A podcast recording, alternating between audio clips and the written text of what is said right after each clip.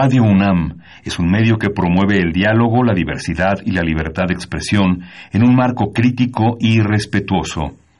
Los comentarios expresados a lo largo de su programación reflejan la opinión de quien los emite, mas no de la radiodifusora. Radio UNAM presenta Primer Movimiento. El mundo desde la universidad.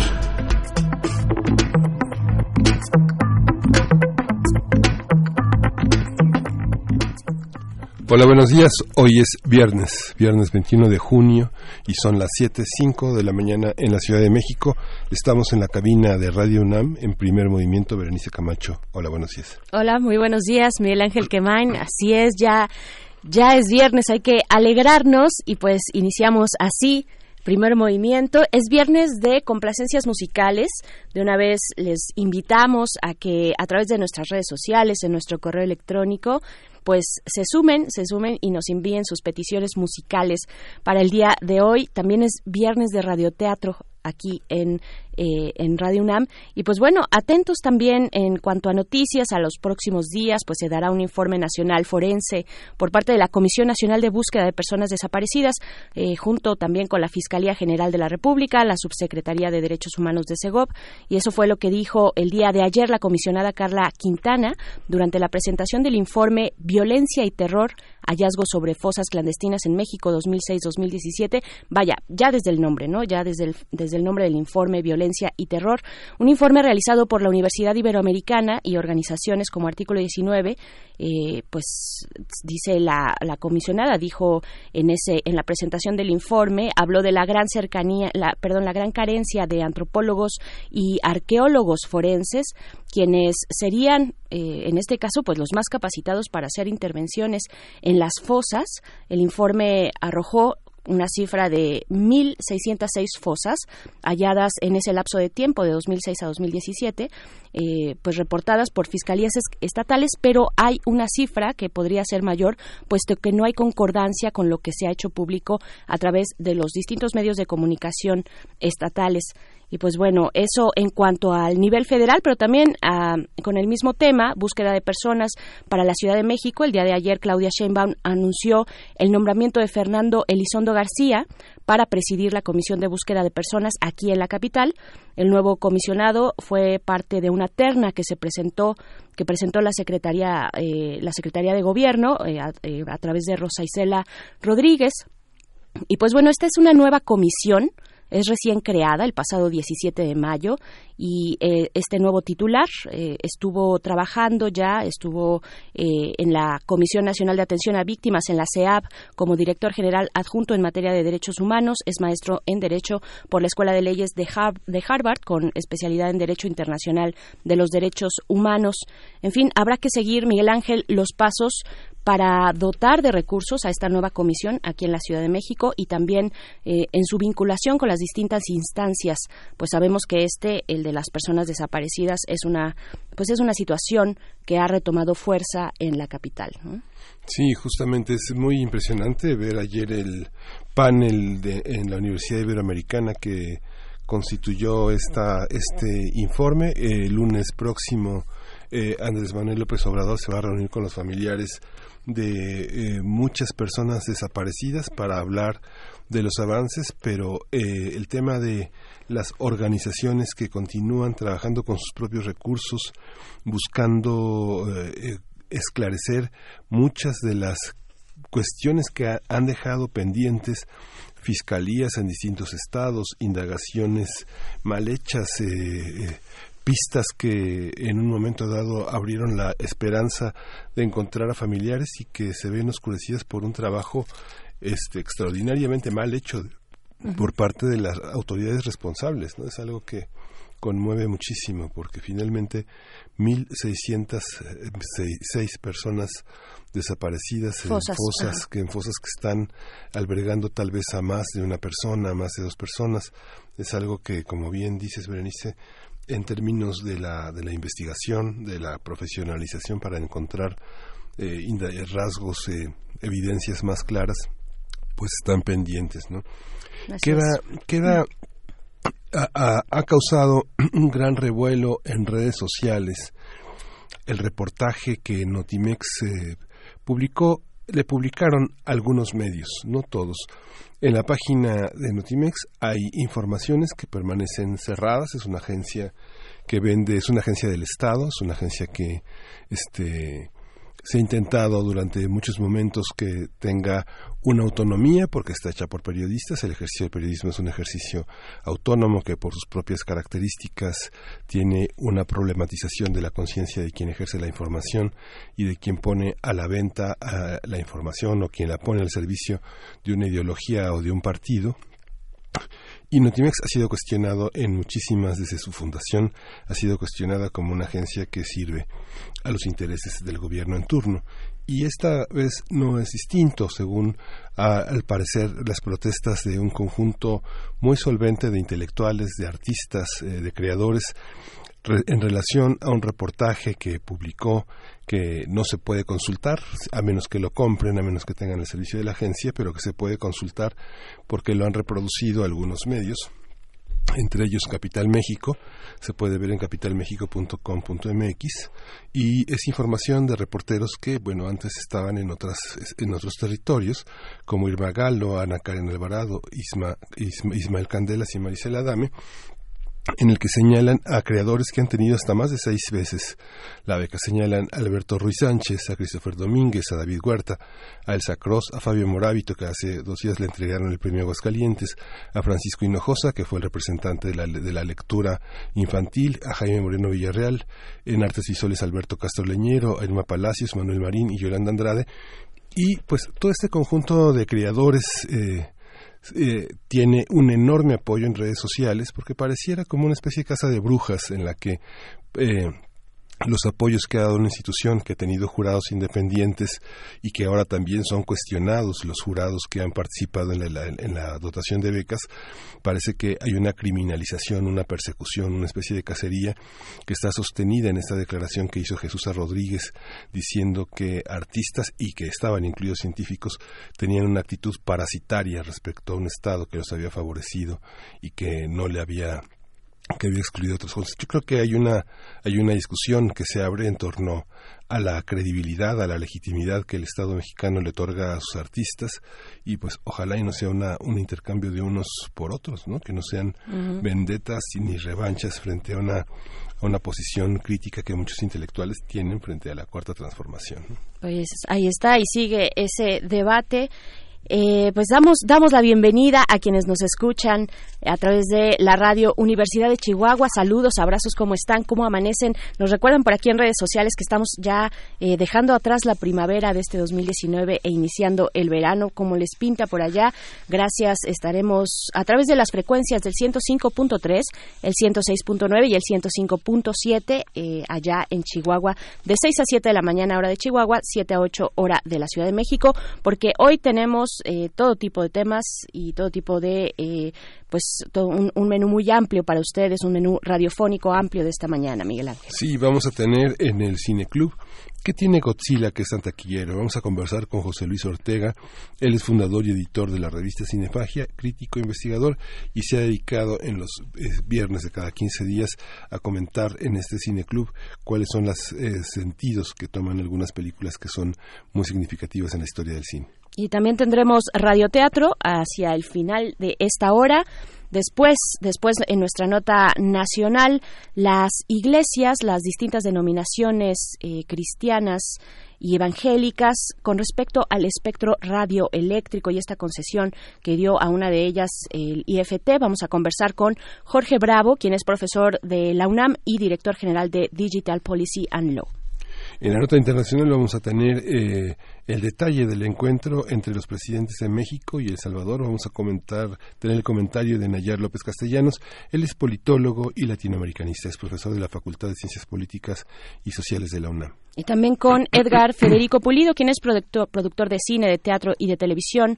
Hace más de 30 años inició su vida profesional, pues él nos viene a platicar acerca de los constituyentes, un proyecto que lleva ya varios años, que se ha presentado en distintos formatos, los constituyentes mexicanos, y que hoy, en 2019, llega con un eh, largometraje documental que él dirigió, así es que estaremos hablando de esto al respecto. Sí, y vamos a tener eh, una mesa dedicada a Medea, Medea en 2019, esta obra que eh, Antonio Zúñiga ha reescrito con la mirada en el clásico, contemporizando al problema de Medea, el problema central que ahora dirige Mauricio García Lozano, director de la puesta en escena, y vamos a tener con nosotros también a Ilse Salas, ella es actriz y pues es Medea nada menos. Nada más y nada menos, pues así iniciamos.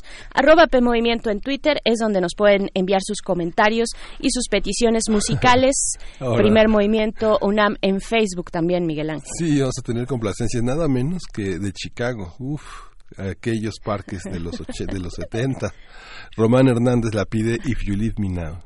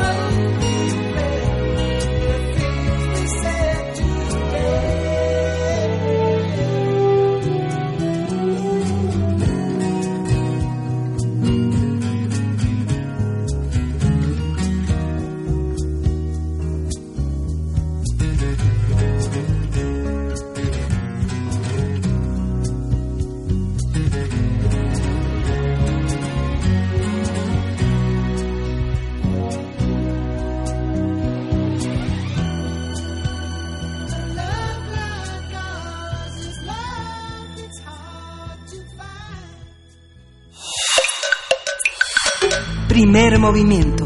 Hacemos comunidad. Cineclub Hertziano.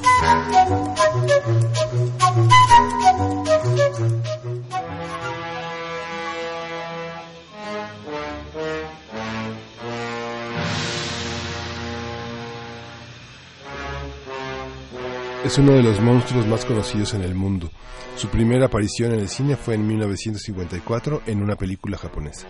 Para los japoneses, Gojira es un ejemplo de la cultura del siglo XX y refleja el miedo ante el ataque nuclear a Hiroshima y Nagasaki en 1945. En total, este enorme personaje ficticio, con forma de dinosaurio mutante, ha protagonizado 29 películas en el país asiático y se han realizado dos remakes. El primero fue una producción estadounidense en 1998 y el segundo fue una coproducción entre Japón y Estados Unidos en 2014. Además, hace algunos días fue estrenada la secuela de la película de eh, hace cinco años, que lleva como título Godzilla, Rey de los Monstruos. En el cine de horror, la figura del monstruo ha sido fundamental para generar las emociones propias del género, como el miedo, la ansiedad, la angustia, el suspenso o la repulsión. Y pues conversaremos sobre este gran monstruo y su presencia en la cinematografía, quién es, cómo se ha manifestado y cómo ha evolucionado también. Para ello nos acompaña José Luis Ortega, fundador y editor de la revista Cinefagia, crítico e investigador especializado en cine. ¿Cómo estás, José Luis? Bienvenido. ¿Qué tal? Muy buenos días. Oye, pues cuéntanos, ¿por qué nos gusta tanto Godzilla?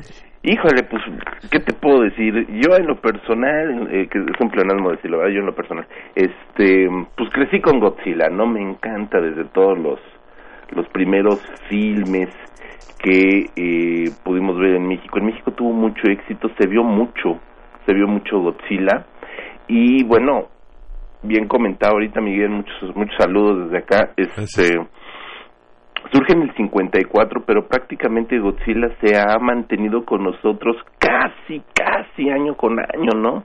Existe prácticamente una treintena de películas japonesas, solamente las japonesas, divididas en distintas etapas, en distintas series.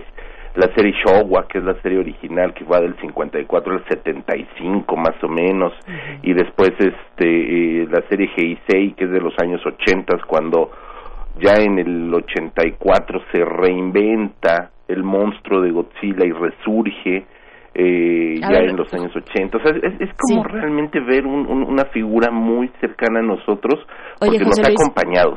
nos vas a tener que ir explicando cada uno de estos términos, aunque sea de, de, filoncito así de refilón, porque porque son importantes, ¿no? Porque se refieren también a, una, a un tipo de producción específico importante en Japón. Sí, bueno, vamos, como dicen, Iniciando por el principio. La película original de 1954, una película que es eh, Gojira, como es el título original en, en, japonés, es una película que surge, curiosamente surge a raíz de una película estadounidense que se llama The Beast of 20,000 Fathoms, la bestia de las 20.000 brazadas.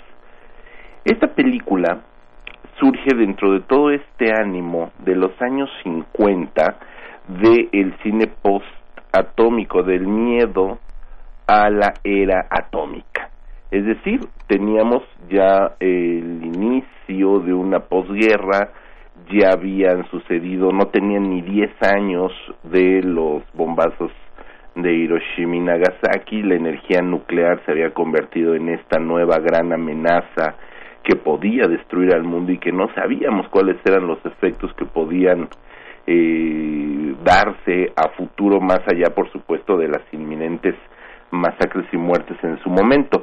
La película de The Beast from 20,000 Fathoms La bestia de las 20.000 brazadas es una película de 1953 de Warner Brothers donde justamente la energía atómica una explosión atómica despierta a un dinosaurio que se encontraba congelado, hibernando en el, en el Ártico. Entonces vienen estos bombazos y esta criatura se despierta y entonces nada desde el polo hasta Nueva York y destruye Nueva York. Esa es la historia de esta película. ¿Qué es lo que sucede? Que el productor japonés Tomoyuki Tanaka de esta película. Él es un productor japonés que estaba en Estados Unidos. Ve la película y se le ocurre hacer una aproximación a esa película desde el cine japonés. Y es así como comienza a idear la idea. Ya es una película eh, de una de una productora famosísima en Japón que se llama Toho llama a un guionista, Takeo Murata, llama a uno de los directores eh, sólidos, fuertes, eh, de estos hombres, eh, hay que recordar que en los años 50 las productoras tenían un equipo pues muy sólido de profesionistas trabajando en exclusiva para esas productoras. Entonces uno de los hombres fuertes, de las cartas fuertes de esta productora Toho, era Ishiro Honda a quien le es encargada la dirección de esta película. El proyecto, el proyecto es un proyecto eh, tardado, le dan un buen tiempo para producción, le dan un buen tiempo para desarrollar la historia. La película se filma en 50 días, es decir, tiene un proceso de filmación eh, pues un poco más largo de lo que se acostumbraba en aquel momento. Eh, tiene prácticamente tres meses de estar trabajando los efectos especiales para darle un terminado y un acabado de calidad a la película.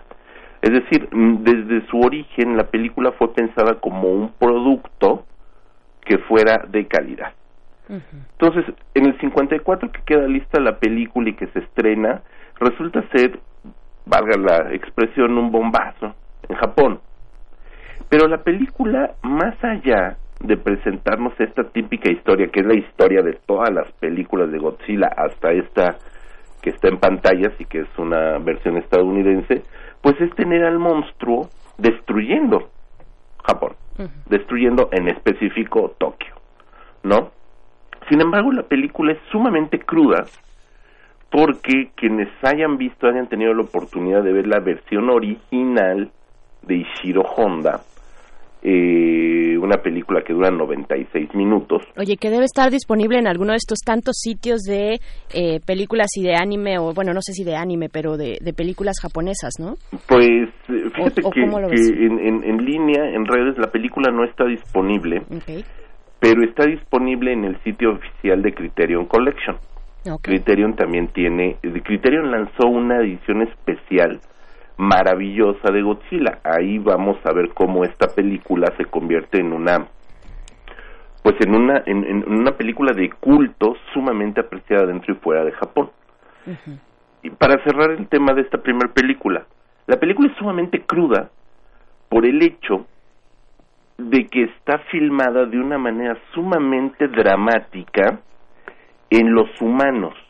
Es decir, vamos a tener muchas, muchas escenas Incluso si buscan el tráiler original en YouTube se van a dar cuenta que hay muchas escenas de destrucción que nos llevan y que llevaron al público y que llevaron a la crítica en su momento a hacer un paralelismo efectivamente entre este azote que es Godzilla y el azote con mayúsculas que fue la explosión de la bomba atómica en Hiroshima y Nagasaki.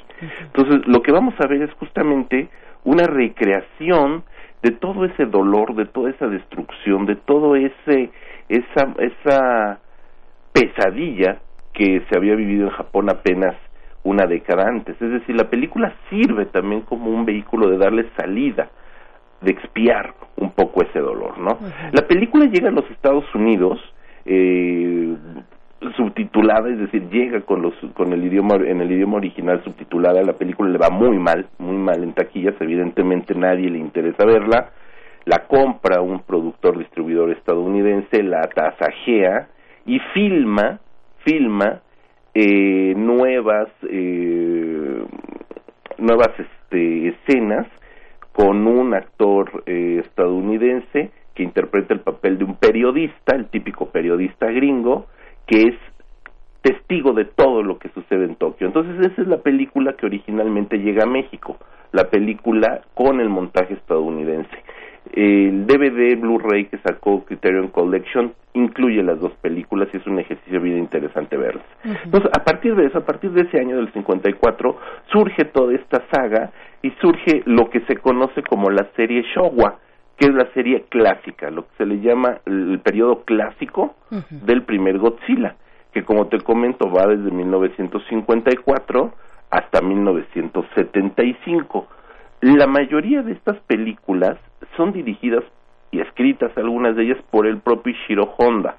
Es decir, se mantiene un poco toda esa línea de calidad de películas pensadas para los grandes públicos inmediatamente después en el 55 viene eh, eh, Godzilla contraataca como se le conoció que es la segunda parte de Godzilla que es otro Godzilla pero es cómo decirlo es el mismo no es el mismo pero es igual. Es decir el primer Godzilla muere en la película original es una película que nunca se pensó que tuviera tanto éxito como para tener una saga entonces Godzilla muere pero en el 55 resurge un nuevo Godzilla que estará yendo y viniendo, yendo y viniendo con finales abiertos donde no sabemos si la bestia muere o no muere, es evidente que no muere, y es una serie esta, la Showa, la clásica, donde vamos a tener películas como King Kong contra Godzilla, la versión japonesa evidentemente, eh, vamos a tener películas como King Ghidorah, que es justamente este dragón de tres cabezas que ahora vemos en, en pantalla,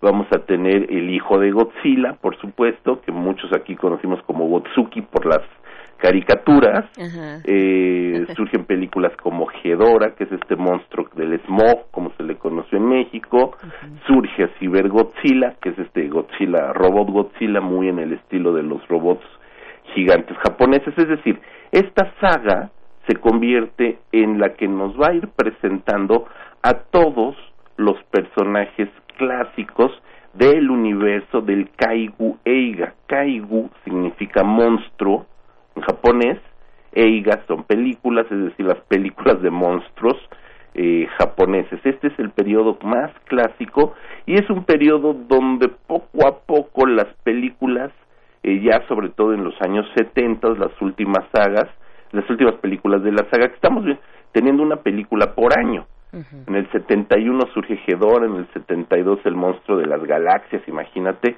en el 73 Gorgo, en el 74 Cybergodzilla, en el 75 Megagodzilla, etcétera, ¿no? Entonces, son películas que año con año están estrenando un producto, pero que con el paso de los años van quitándole toda esta intención de reflexión hacia una historia japonesa para girar hacia el mercado infantil. Si nos metemos a um, Giphy y nos metemos a Google y buscamos GIFs de Godzilla, vamos a ver GIFs de Godzilla bailando, de Godzilla brincando, de Godzilla dándose una palmada en la cabeza, de Godzilla cayéndose como condorito para atrás.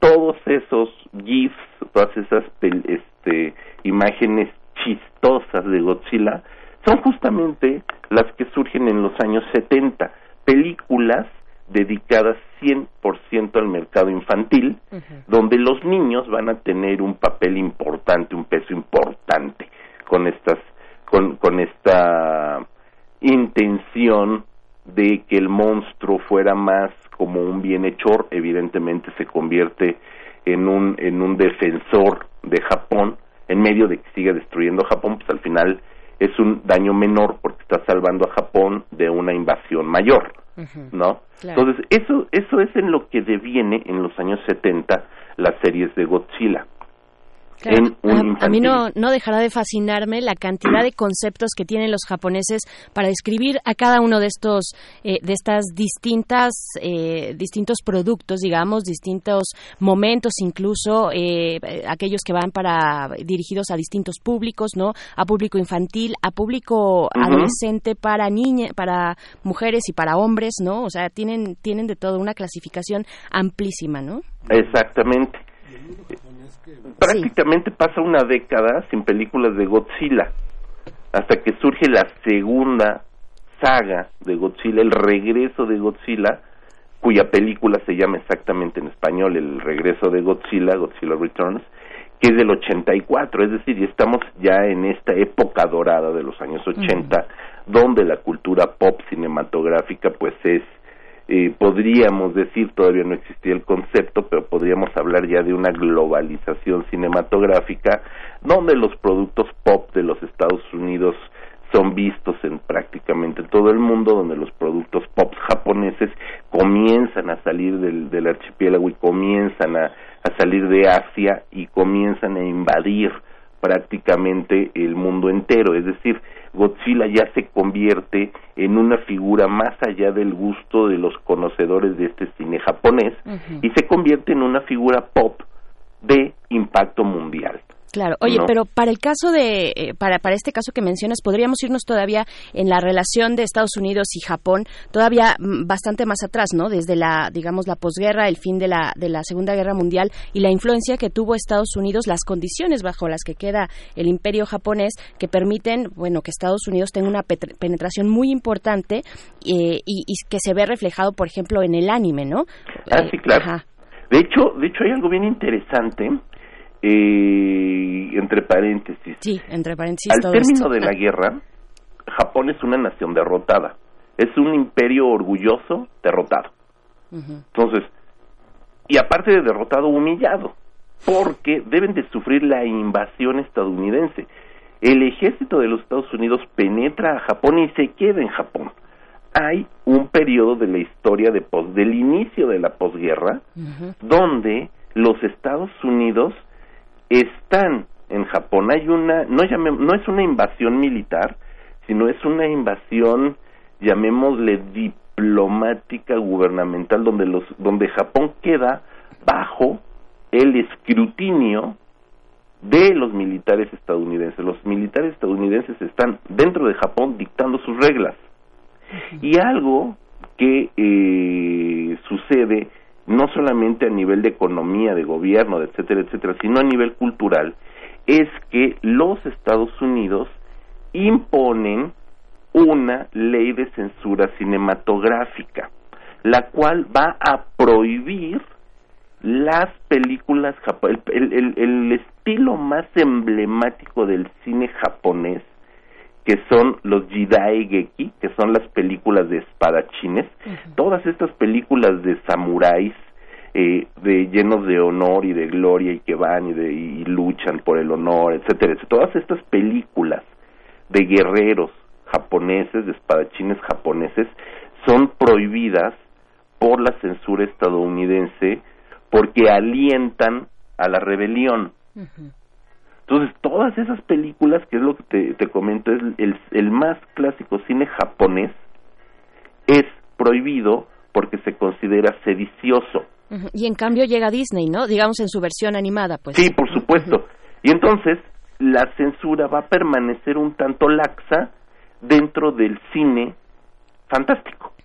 Los años 50, de los 50 a los 60, es el periodo más, llamémosle la época de oro, del cine fantástico japonés.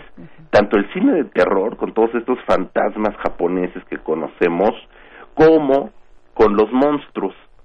Porque esas películas sí eran permitidas por la censura estadounidense. Es muy interesante porque este tipo de películas, volviendo al tema de Godzilla, sí son permitidas porque son unas películas que se supone o ven los estadounidenses como unas películas pues chistosas, simpáticas, divertidas, inocentes, inofensivas, exactamente, esa es la palabra, ¿no? Entonces, esa relación con, con los Estados Unidos, pues imagínate, hasta les permitieron eh, eh, hacerse de los derechos y filmar King Kong contra Godzilla. Entonces, para ellos este tipo de películas realmente no representaban nada que fuera este peligroso para una sublevación eh, japonesa, ¿sabes? No eran consideradas sediciosas.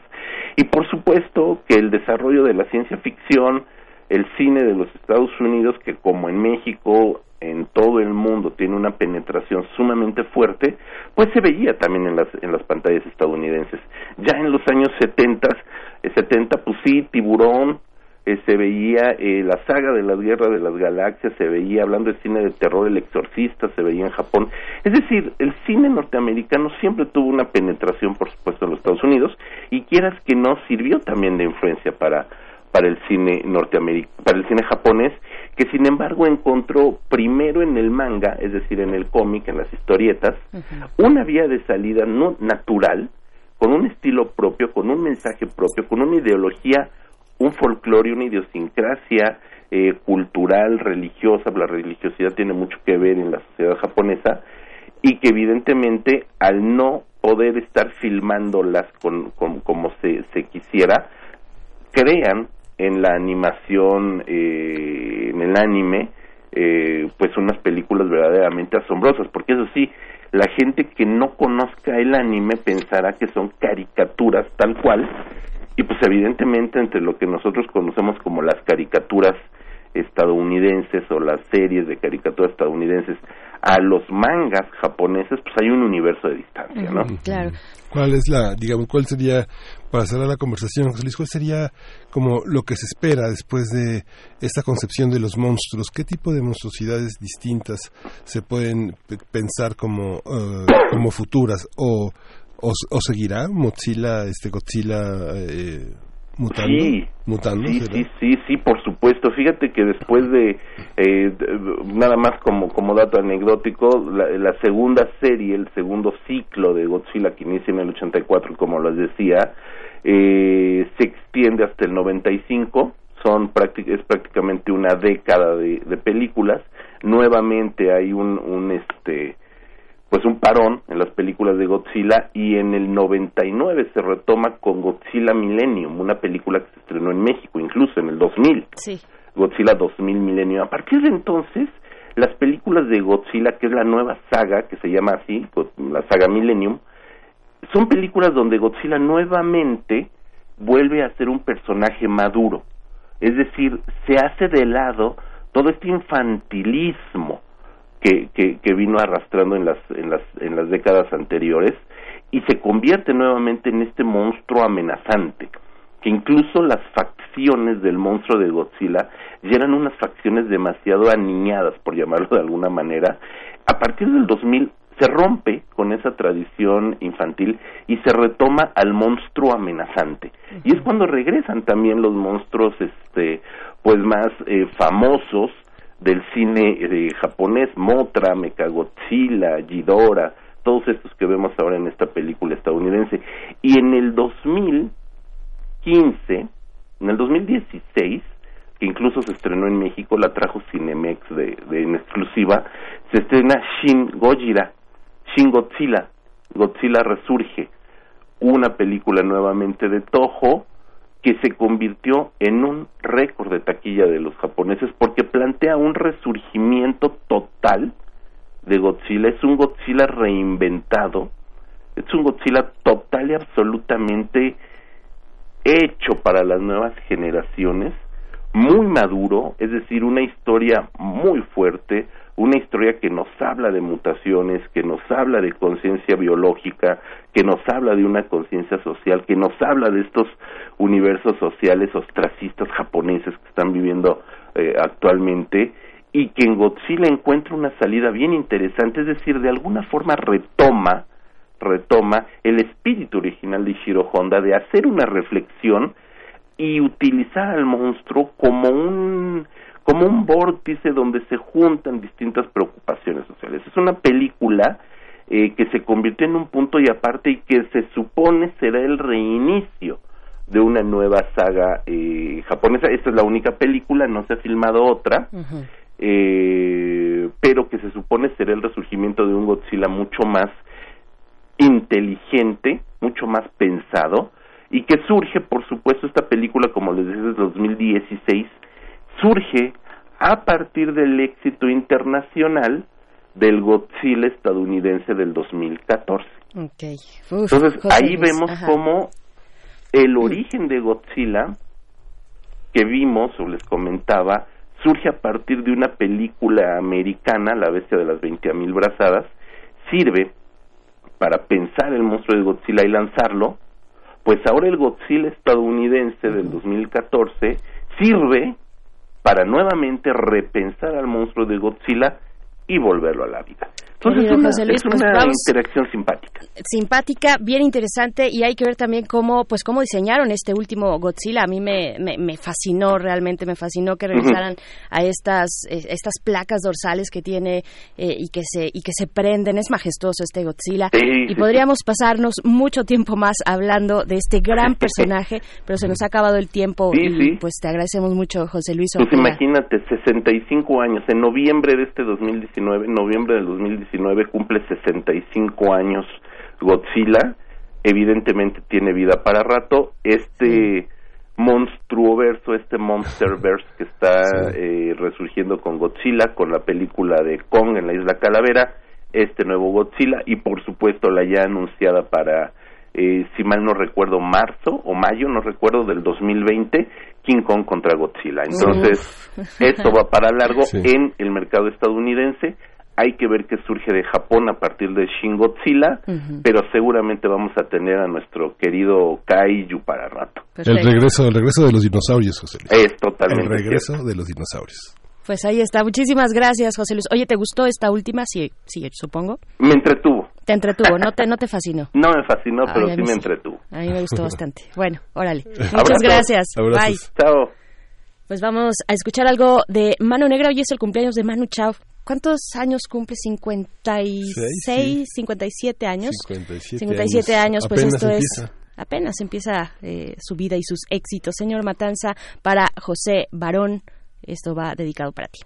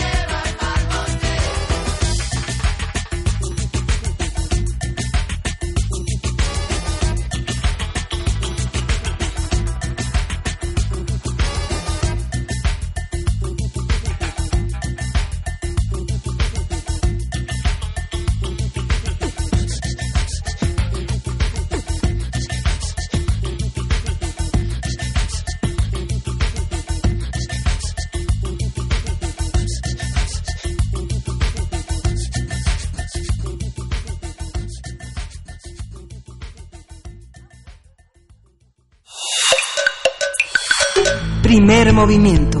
Hacemos comunidad. Para teatros, los radioteatros de primer movimiento.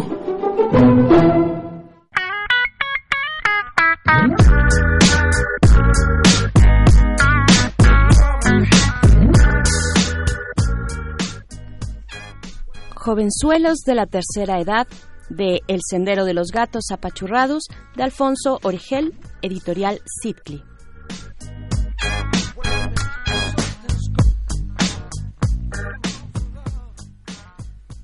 Era un viejecillo alto y flaco como un fideo, vestido con otro verol naranja.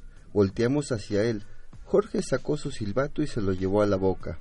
El hombre se acercó unos pasos, alargó su cabeza hacia adelante y abrió la boca, mostrando sus dientes. ¿Ven esto? Toquen, toquen, no tengan miedo. Viejo cochino.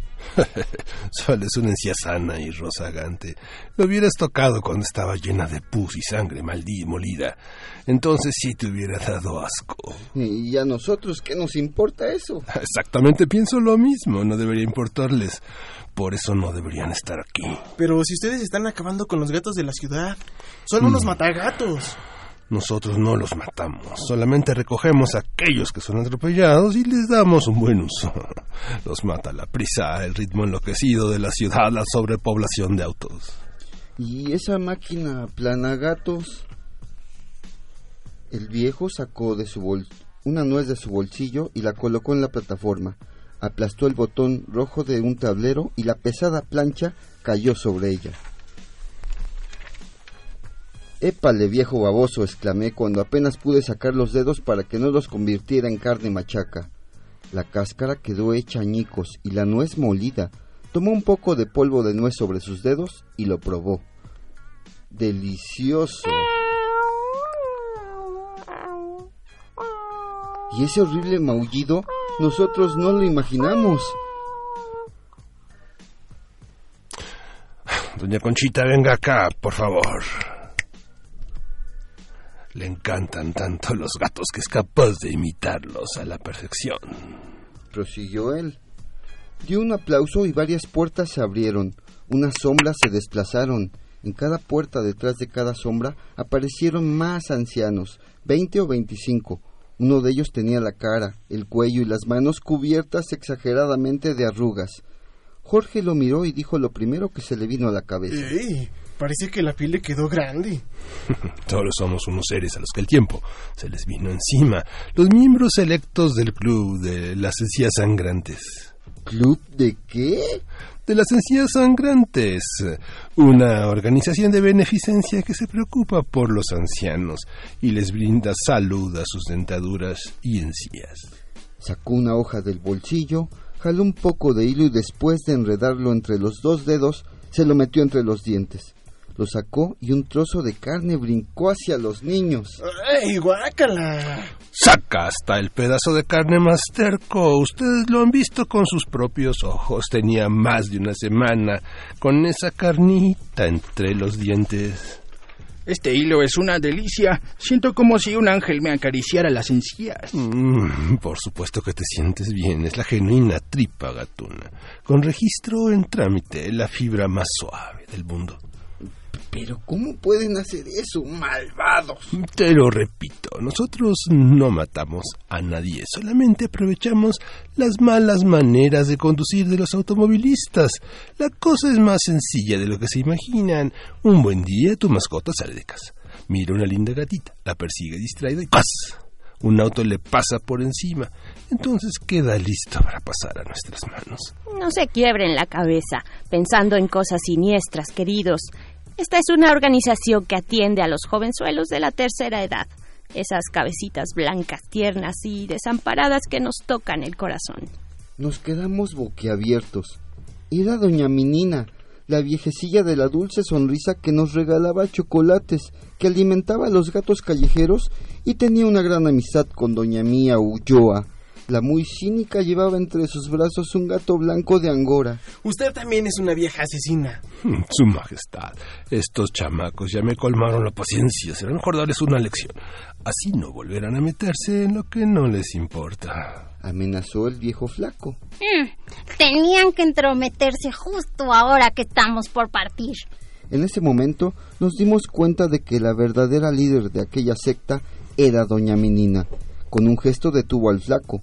Se acercó hacia nosotros, sacó unos chocolates llamados lenguas de gato y los ofreció de manera amable. Dimos un paso atrás negándonos a aceptarlos. No confiábamos más en su bondad. Ustedes usan las pieles, las tripas y la carne de los pobres gatos para cosas horribles. ¿Y también esperan ganar dinero con eso? acusé. Entonces su cara cambió dramáticamente. Nos vio con desprecio y rencor. En su mirada había un destello criminal. Los demás miembros se acercaron con sigilo. Pensé que sucedería lo peor. Bueno, si saben tanto, lo más conveniente es que lo sepan todo. Es cierto, surtimos a las tiendas de hamburguesas, preparamos las pieles de gato para adornar las alas, usamos sus garras para llenar las cápsulas de uña de gato, sus bigotes para las cuerdas de violín y sus ojos para linternas. ¿Es eso lo que querían escuchar? Lo sabíamos. Pues- Asentí triunfantemente y deprimido al confiar que tenía la razón. Pues si ya saben la verdad, lo mejor es que acompañen a sus queridos gatos al otro mundo. Tronó de nuevo los dedos y unos viejos nos trataron de sujetar. No pude hacer nada. Cultivar músculos no era lo mío. Me colocaron, me colocaron en cruz sobre la plataforma boca arriba. Sería, lo, sería el primero al que le dejarían caer la plancha de acero encima. Levanté la vista y observé una mancha de sangre. Pronto quedaría convertido en hot cake. Un escalofrío recorrió mi espalda y el sudor brotó por todas partes. Jorge se defendía como gato con panza arriba. Si bien no trataba de salvarme, al menos manoteaba para que no lo atraparan, haciendo lo posible por huir de aquel sitio. Si ese escuincle se escapa, les haré planchar todas las arrugas de su cara, imbéciles. Tras Tras forcejear un poco, al fin logré someterlos. No te desesperes. En un rato llegará tu turno.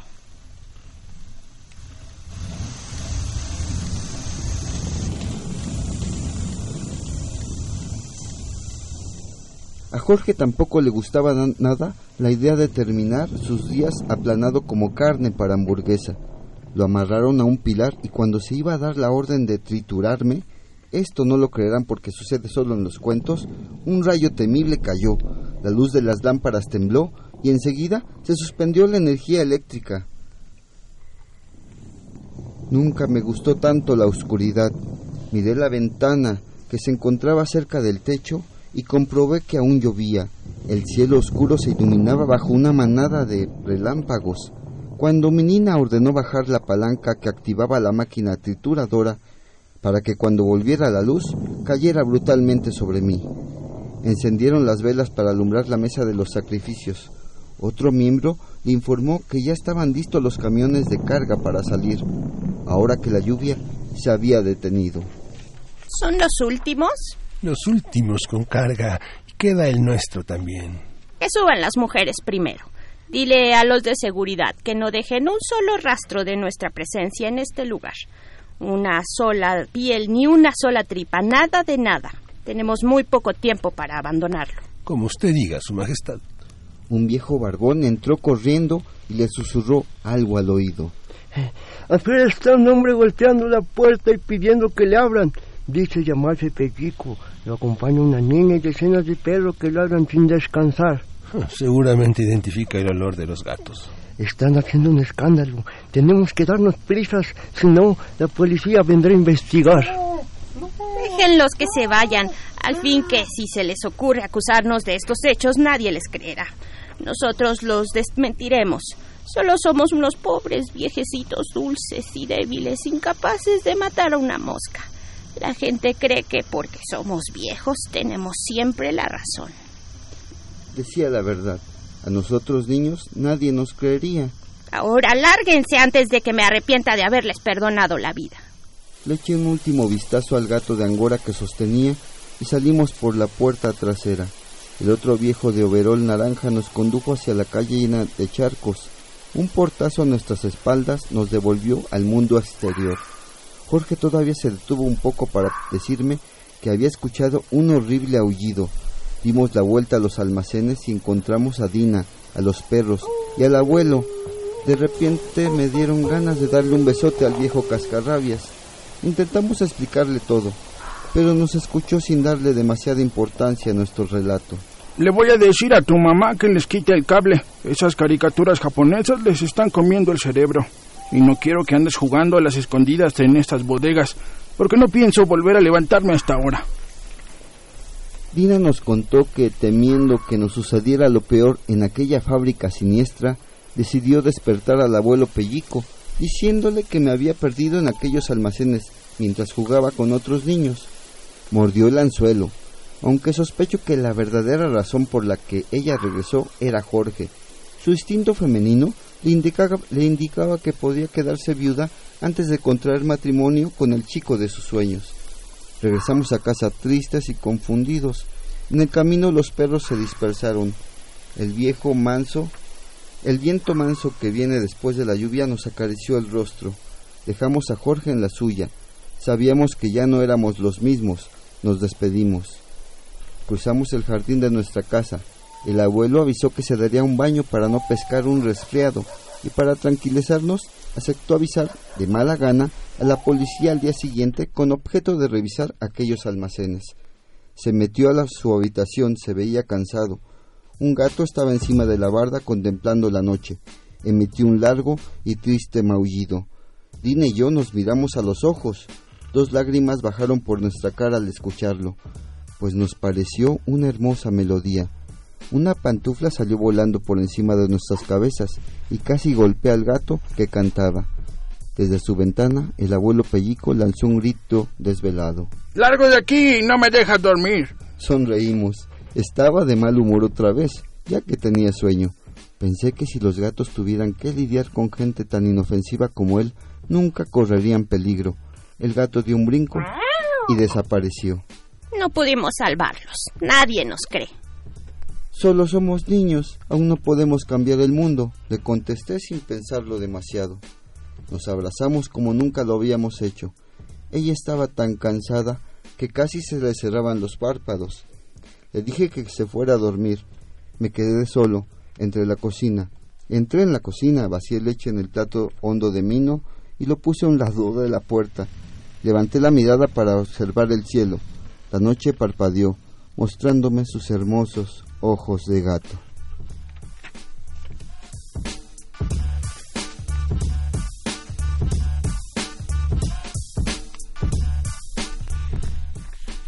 Jovenzuelos de la tercera edad de El Sendero de los Gatos Apachurrados de Alfonso Oregel, editorial Sidley.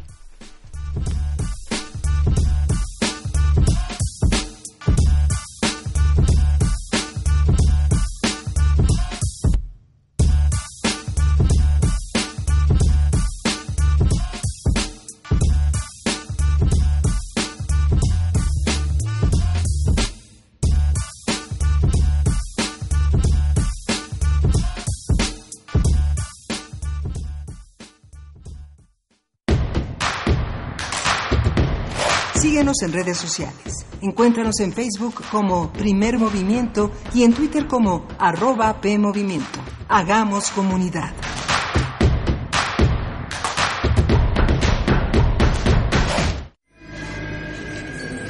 Un artista de la depravación. Un caníbal fundamentado. El elegido de Dios para fundar en su estómago una puerta al infierno. Radio UNAM te invita a escuchar los relatos de erotismo y terror de Enoch en la puesta en escena La Confesión del Caníbal, de Sergio Rod. Director Eduardo Ruiz Aviñón.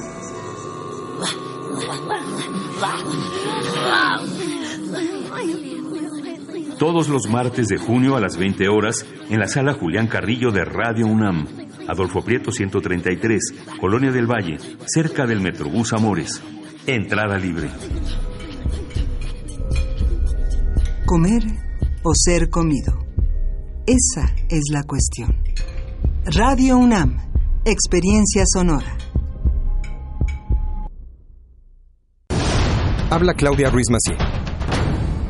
La renovación del PRI va en serio y es de fondo. Tú como militante puedes tomar las decisiones más importantes. Si quieres participar en la elección de dirigencias o ser consejero político, tienes que estar inscrito en el padrón. Visita tu comité estatal o municipal, verifica tus datos y actualízate. En esta renovación te necesitamos. Soy Claudia Ruiz Macié y yo me apunto con el PRI. Mensaje dirigido a militantes del PRI. En el IMSS iniciamos el programa piloto para asegurar a las personas trabajadoras del hogar. Podrás contar con los mismos derechos de cualquier trabajador afiliado. Servicio médico, incapacidades, ahorro para el retiro, pensión, guarderías. Pide tu número de seguridad social con tu CURP y un correo electrónico. Llama al 01800 623 2323 o entra a ims.gov.mx. Regístrate, determina tu cuota y acude a tu clínica. Gobierno de México. Encuentra la música de primer movimiento día a día en el Spotify de Radio UNAM y agréganos a tus favoritos.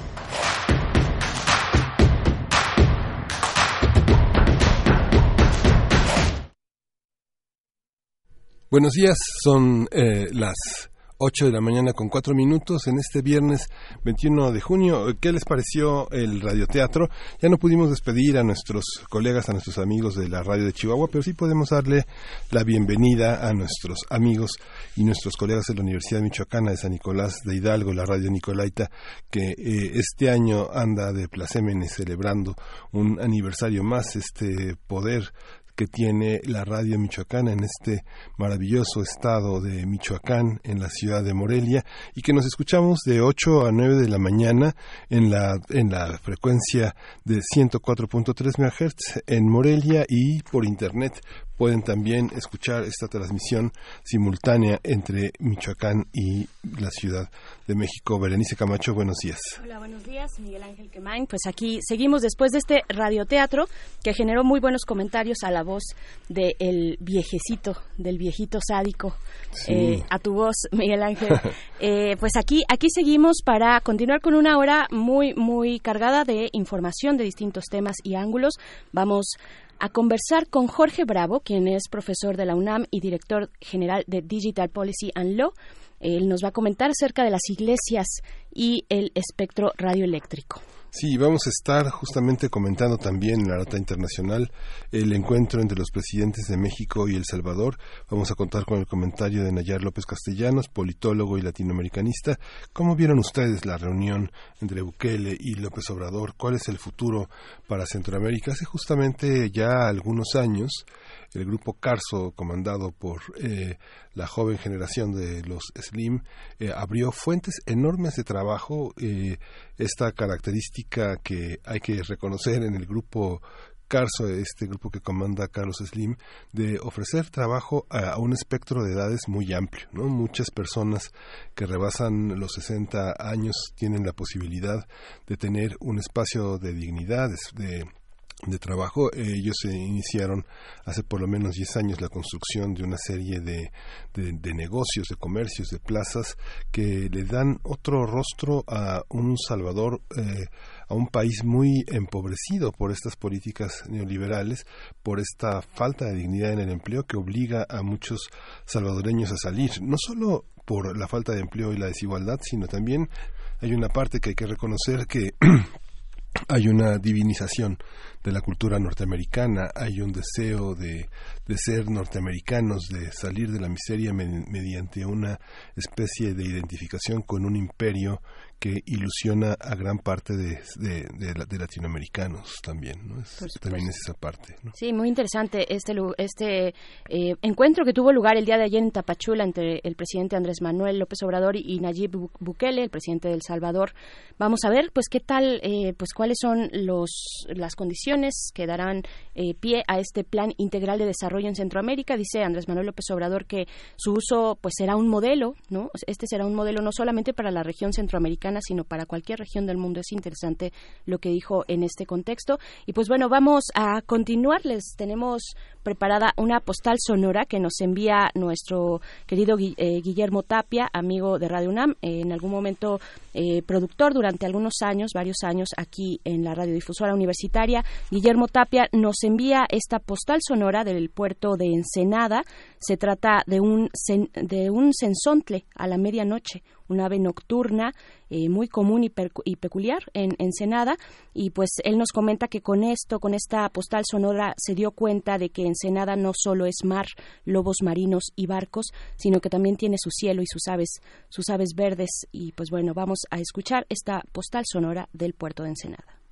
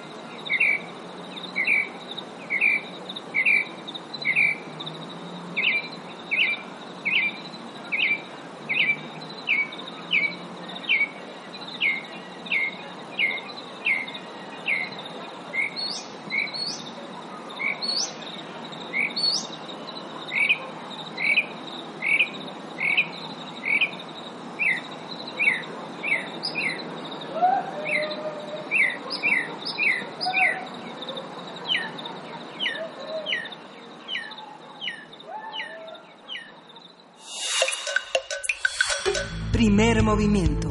Hacemos comunidad. Y ahí estuvo el canto de medianoche de un sensontle en el puerto de Ensenada. Muchas gracias a Guillermo Tapia por enviarnos esta postal sonora que pudimos compartir con ustedes. Y continuamos aquí en primer movimiento. Vamos a invitarles a que se acerquen a los viernes de lectura en voz alta todos los viernes eh, a partir a las 6 de la, de la tarde. En este caso, el viernes 21 de junio, pues estarán, cortarán con la participación de Evangelina Aguilar, Margarita González y Emilio Meléndez para dar lectura a Lichu Macero, a una selección de poesía romántica. Eh, esta, este, estas sesiones de viernes de lectura se llevan a cabo en el auditorio de la planta baja de la Casa de las Humanidades en la UNAM, en Avenida Presidente Carranza 162, casi esquina con tres cruces eh, allá en Coyoacán. Hay una cuota voluntaria, es voluntaria de 40 pesos por sesión. No se requiere inscripción previa ni haber leído el libro, sino solamente que quieran disfrutar de la poesía en voz alta. Y precisamente tenemos un ejemplar, Miguel Ángel, de, sí, justamente tenemos este ejemplar que forma parte de la colección Cultura e Historia Mexicanas. Es una selección de poesía romántica, pero muy romántica, que hizo Alichu Macero en un momento de, eh, de euforia sentimental y estética y que responde a la de dar a conocer a los jóvenes estudiantes grandes momentos de la lírica del siglo XIX. Eh, Chumacero eh, puso como ejemplo como el, el, modernismo, pero eligió algunas de las obras que hicieron Fernando Calderón, Ignacio Rodríguez Galván, Ignacio Ramírez, Guillermo Prieto, Vicente Riva Palacio, Ignacio Manuel Altamirano, eh, Manuel M. Flores, José Peón y Contreras, Justo Sierra, Manuel Acuña y Juan de Dios Pesa, todos ellos nombres de extraordinarios cronistas y ensayistas, pero también de poetas eh, en toda la en toda la palabra, que tienen eh, una tradición clásica y que vale muchísimo la pena leer de manera impostada, sincera, como usted lo quiera, verdaderamente todo un repertorio del gran eh, romanticismo mexicano. Vale la pena en esta biblioteca del estudiante universitario acudir a este texto. Por supuesto, y tenemos precisamente un ejemplar de lo que se estará presentando el día de hoy allá en la Casa de las Humanidades en Coyoacán. Recuerden, viernes 21 a las 6 de la tarde. Tenemos un ejemplar que se va a ir a través de nuestra línea telefónica para la primera persona que nos llame al 55 36 43 39 55 36 43 39 y se podrán llevar poesía romántica, una selección de Ali Chumacero pues bueno, les invitamos de nuevo, asistan a los viernes de lectura en voz alta, eh, pues esta, este proyecto por parte de la Coordinación de Humanidades eh, a través de su Casa de Humanidades. Y pues vámonos, ahora sí, son las 8 con 13 de la mañana de este viernes delicioso, delicioso de lectura, de radioteatro, de cine. Vámonos ahora con nuestra nota internacional. Primer movimiento. Hacemos comunidad. Nota Internacional. México asignará más de 30 millones de dólares para El Salvador con el propósito de enfrentar el problema migratorio a través de un programa, Sembrando Vida, con el que se daría empleo a 20.000 personas. Así lo anunció en Tapachula, en Chiapas, el canciller Marcelo Ebrard durante el encuentro que sostuvieron los presidentes de México, Andrés Manuel López Obrador, y el del Salvador, Nayib Bukele. Los recursos forman parte del Plan de Desarrollo para Centroamérica y el sur de México. Con este dinero se pretende realizar siembras en más de 50.000 hectáreas en el, en el Salvador. Bukele agradeció la cooperación, mientras que López Obrador explicó que el programa permitirá la creación de empleos. Se prevé que este plan también sea implementado en Guatemala y Honduras. Vamos a hacer un análisis de este encuentro entre los mandatarios de estos dos países, cómo lo vivió cada una de las partes y lo que implica para la posición de México en la región. Está con nosotros ya Nayar López Castellanos. Él es politólogo y latinoamericanista, profesor de la Facultad de Ciencias Políticas y Sociales de la UNAM. Bienvenido, Nayar. Buenos días. ¿Cómo estás? ¿Nos escuchas por allá? Sí, buenos días. Hola Nayar, buenos días. ¿Cómo viste este encuentro? ¿Qué características tiene y qué antecedentes podemos encontrar en esta en este encuentro entre dos mandatarios de dos países tan asimétricos, no? Claro. Bueno, eh, eh, digamos que en la época contemporánea eh, México tuvo una importancia grande en, la historia de, de estos países centroamericanos, de los países centroamericanos sobre todo si ubicamos el contexto de la guerra que se dieron en la década de los 80, que afectó principalmente a El Salvador, Guatemala y Nicaragua, y, en el que en el escenario en el que México participó a través del grupo Contadora, promoviendo los diálogos de paz. Aquí se firmó la paz de El Salvador en el, en, el castillo de Chapultepec en 1992 y, y, culminó el proceso también de Guatemala, eh, de la paz de Guatemala en 96 en Tlaxcala inclusive. Entonces, México tuvo una presencia importante en aquella época.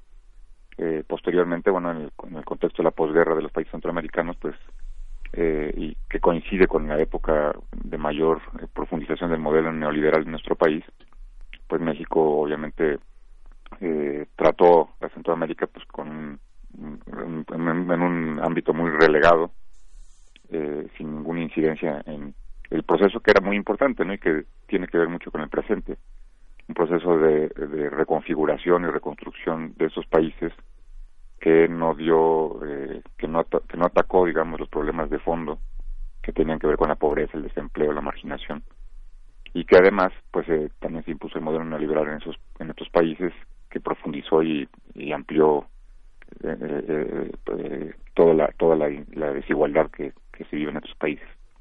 Y esto que y esto lleva y genera obviamente pues la una migración que no es de este año, que no es del año pasado, de las caravanas, etcétera, sino que ya es una migración de 20 años, en el que eh, había días eh, que pasaban 2.000 personas, ¿no? salían de estos países. De hecho, si, si ubicamos, por ejemplo, la población del Salvador, o sea, la cantidad de salvadoreños que existen en el planeta, diríamos, eh, hay casi el 25% de salvadoreños está fuera de su país, la gran mayoría concentrados en Estados Unidos.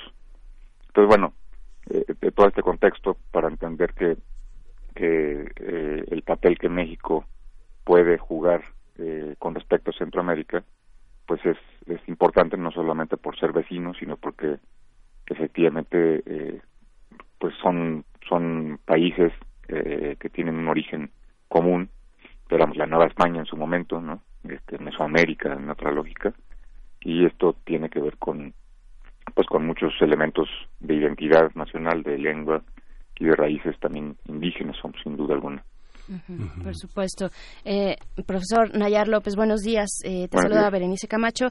¿Cómo, ¿Cómo llega México a este, en qué contexto, en qué contexto llega a este acuerdo? Eh, pues en la opinión pública, desde, pues incluso con lo de Venezuela, digamos recientemente se ha pedido, se ha exigido, se ha dicho que México tendría que intervenir de una manera más puntual, eh, tener una, una presencia más fuerte, casi a manera de estándar, de, de, de, un, perdón, estandarte eh, político en la región en el tema migratorio.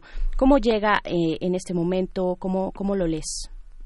Bueno, eh, si, nosotros hubiéramos visto la escena, digamos, del encuentro entre el presidente y, y, y el presidente salvadoreño Bukele hace seis meses, yo habría partido de un análisis en el que existía una genuina, eh, un genuino interés por atender y coadyuvar, digamos, en, en una pequeña parte de la solución de los problemas que llevan a la migración para el caso centroamericano.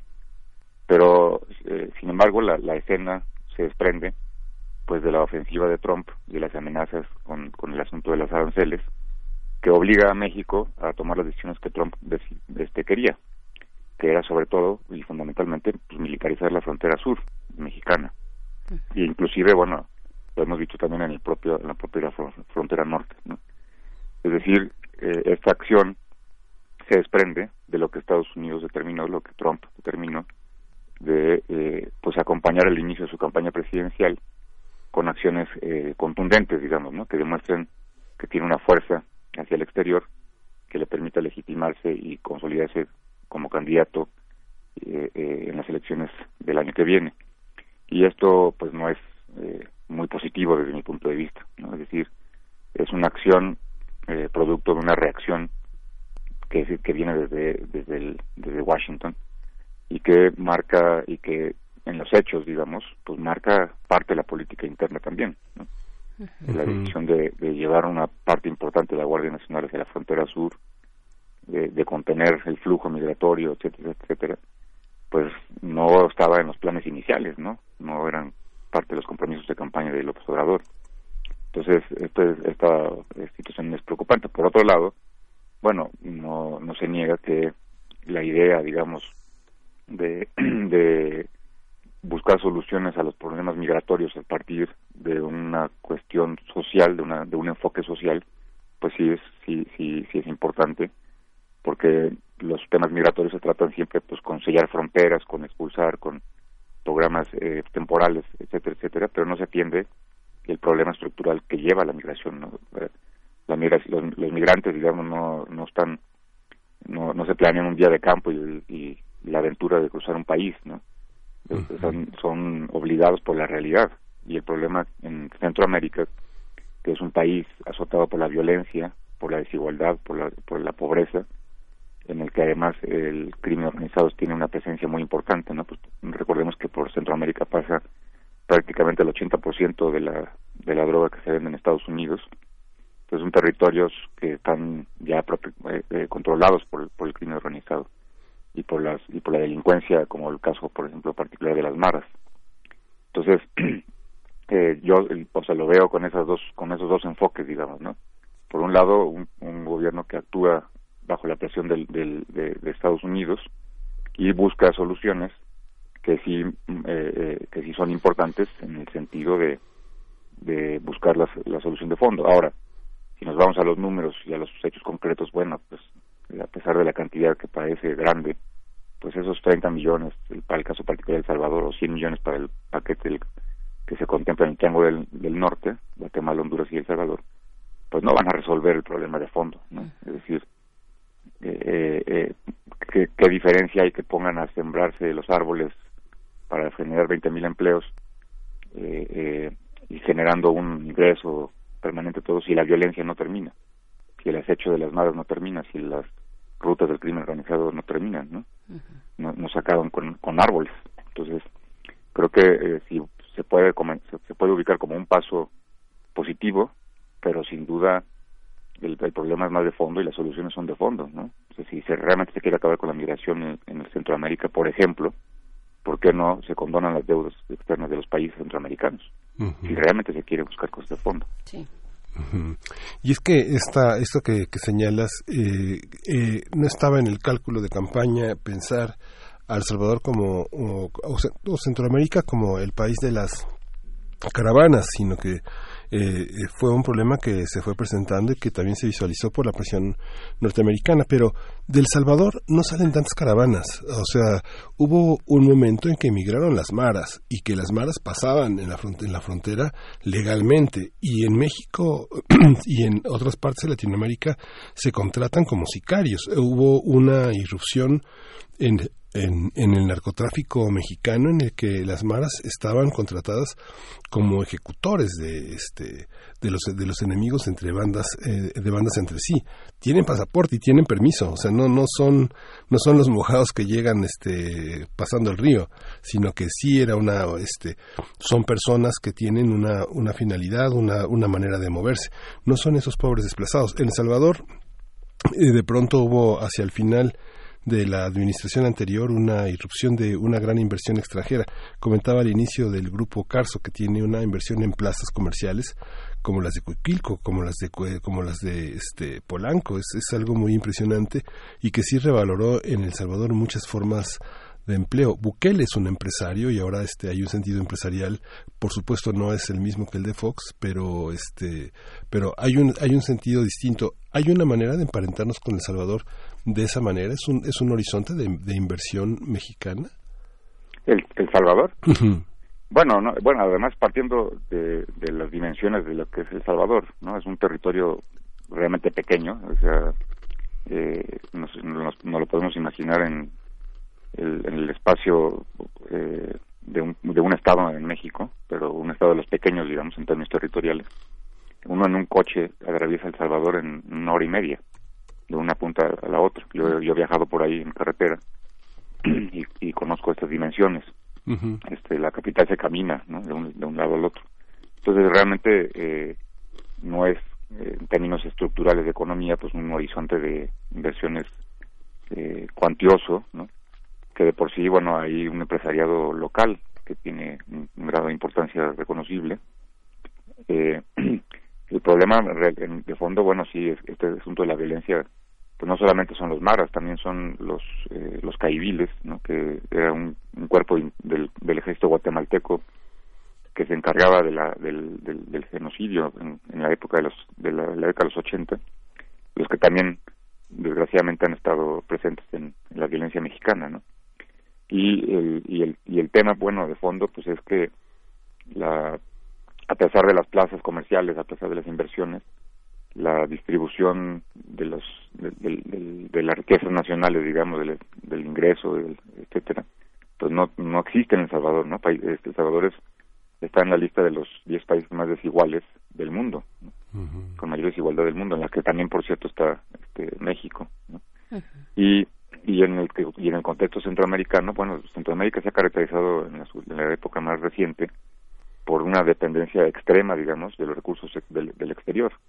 Y este anuncio de los de, la inversión que se hizo el día de ayer, pues no es nueva. Efectivamente, el, el, el sexenio pasado había se habían comprometido recursos, entregaron algunos. Estados Unidos también había gestionado hace tres años más o menos un plan de rescate, le llamaban un, una alianza para el progreso en Centroamericana, hablando de 100, 200 millones de dólares ¿no? Y Trump anunció hace unos días que iba a retener la ayuda que iba a entregar a Centroamérica. Entonces, eh, eh, Centroamérica es una región azotada por la desigualdad económica ¿no? internacional.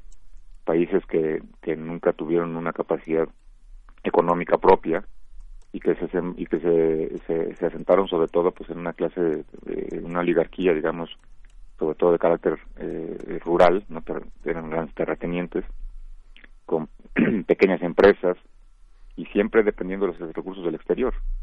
Entonces, eh, eh, el, el, contexto además marcado por también una violencia política, como el caso de Honduras, ¿no?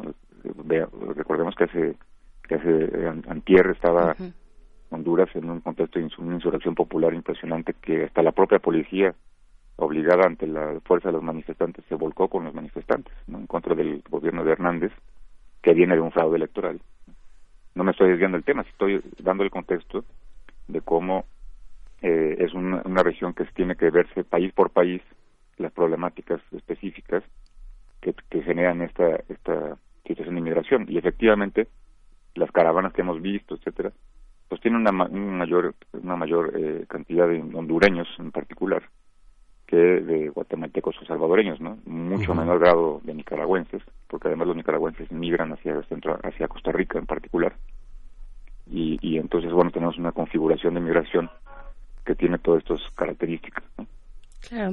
Eh, profesor Nayar López, ¿cómo podemos entender ¿Cómo podemos entender la dinámica que presentan, por ejemplo, este tipo de inversiones de las que hablaba eh, Miguel Ángel Quemain, cuando llegan a ciudades pues con índices muy altos de pobreza, con marginalidad, eh, cuando estos, estas inversiones, por ejemplo, plazas, plazas comerciales, se puedan convertir en centros, en puntos, en puntos favorecidos donde sí hay, eh, no sé, alumbrado, ¿no? eléctrico, donde sí hay cierto tipo de servicios, pero que finalmente no necesariamente necesariamente o no sé van a resolver otro tipo de problemáticas no sino probablemente acentuarlas acentuar la, eh, la marginación hacer una brecha todavía más grande entre favorecidos y desfavorecidos no claro no porque además eh, son eh, son puntos digamos coyunturales de, de empleo no es decir se construye una plaza además con la tecnología y con las, características de las construcciones de las plazas hoy en día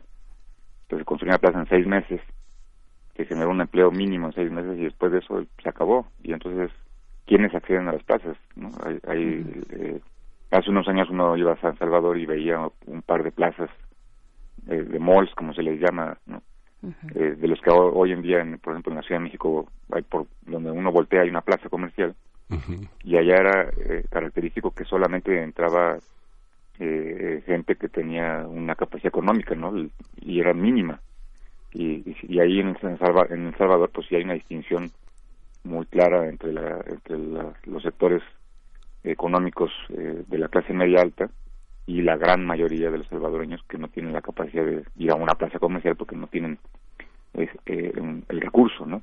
Entonces son son pequeños eh, es una es una tendencia digamos a que se habla de inversiones extranjeras y se y se está hablando de, en realidad de una plaza comercial que en nada en nada beneficia eh, el, el, combate a la desigualdad y a la pobreza, porque además de todo, inclusive, se apropian de todo lo que significa una plaza comercial en términos de servicios, de agua, de luz, de, de, infraestructura, hasta de calles, que convierten en pequeños islotes en medio de la pobreza, en medio del desierto de la pobreza, pequeños islotes que no reflejan la realidad de una sociedad tan desigual como la salvadoreña en particular, tan violenta como la salvadoreña, ¿no? Recordemos que San Salvador también es considerada una de las ciudades más eh, violentas del mundo eh, por, por, toda esta historia, digamos, ¿no? Claro, que una plaza comercial pues no va a resolver el problema de la desigualdad, el problema urbano también, del trazo de las ciudades, eh, de los servicios, en fin, eh, no, no va a dar un espacio público digno tampoco donde puedan transitar de manera segura sin ser asaltados, sin ser eh, levantados, digamos, por estos grupos delincuenciales. Pues te agradecemos mucho, profesor Nayar López Castellanos, que compartas con nosotros este balance acerca de lo que pues de lo que está pasando entre esta esta relación de México con Centroamérica. Muchísimas gracias. No, al contrario, muchas gracias por la invitación. Sí, gracias. Vamos a escuchar eh, música, vamos a escuchar una complacencia para Saló San de David Bowie, Rebel Rebel.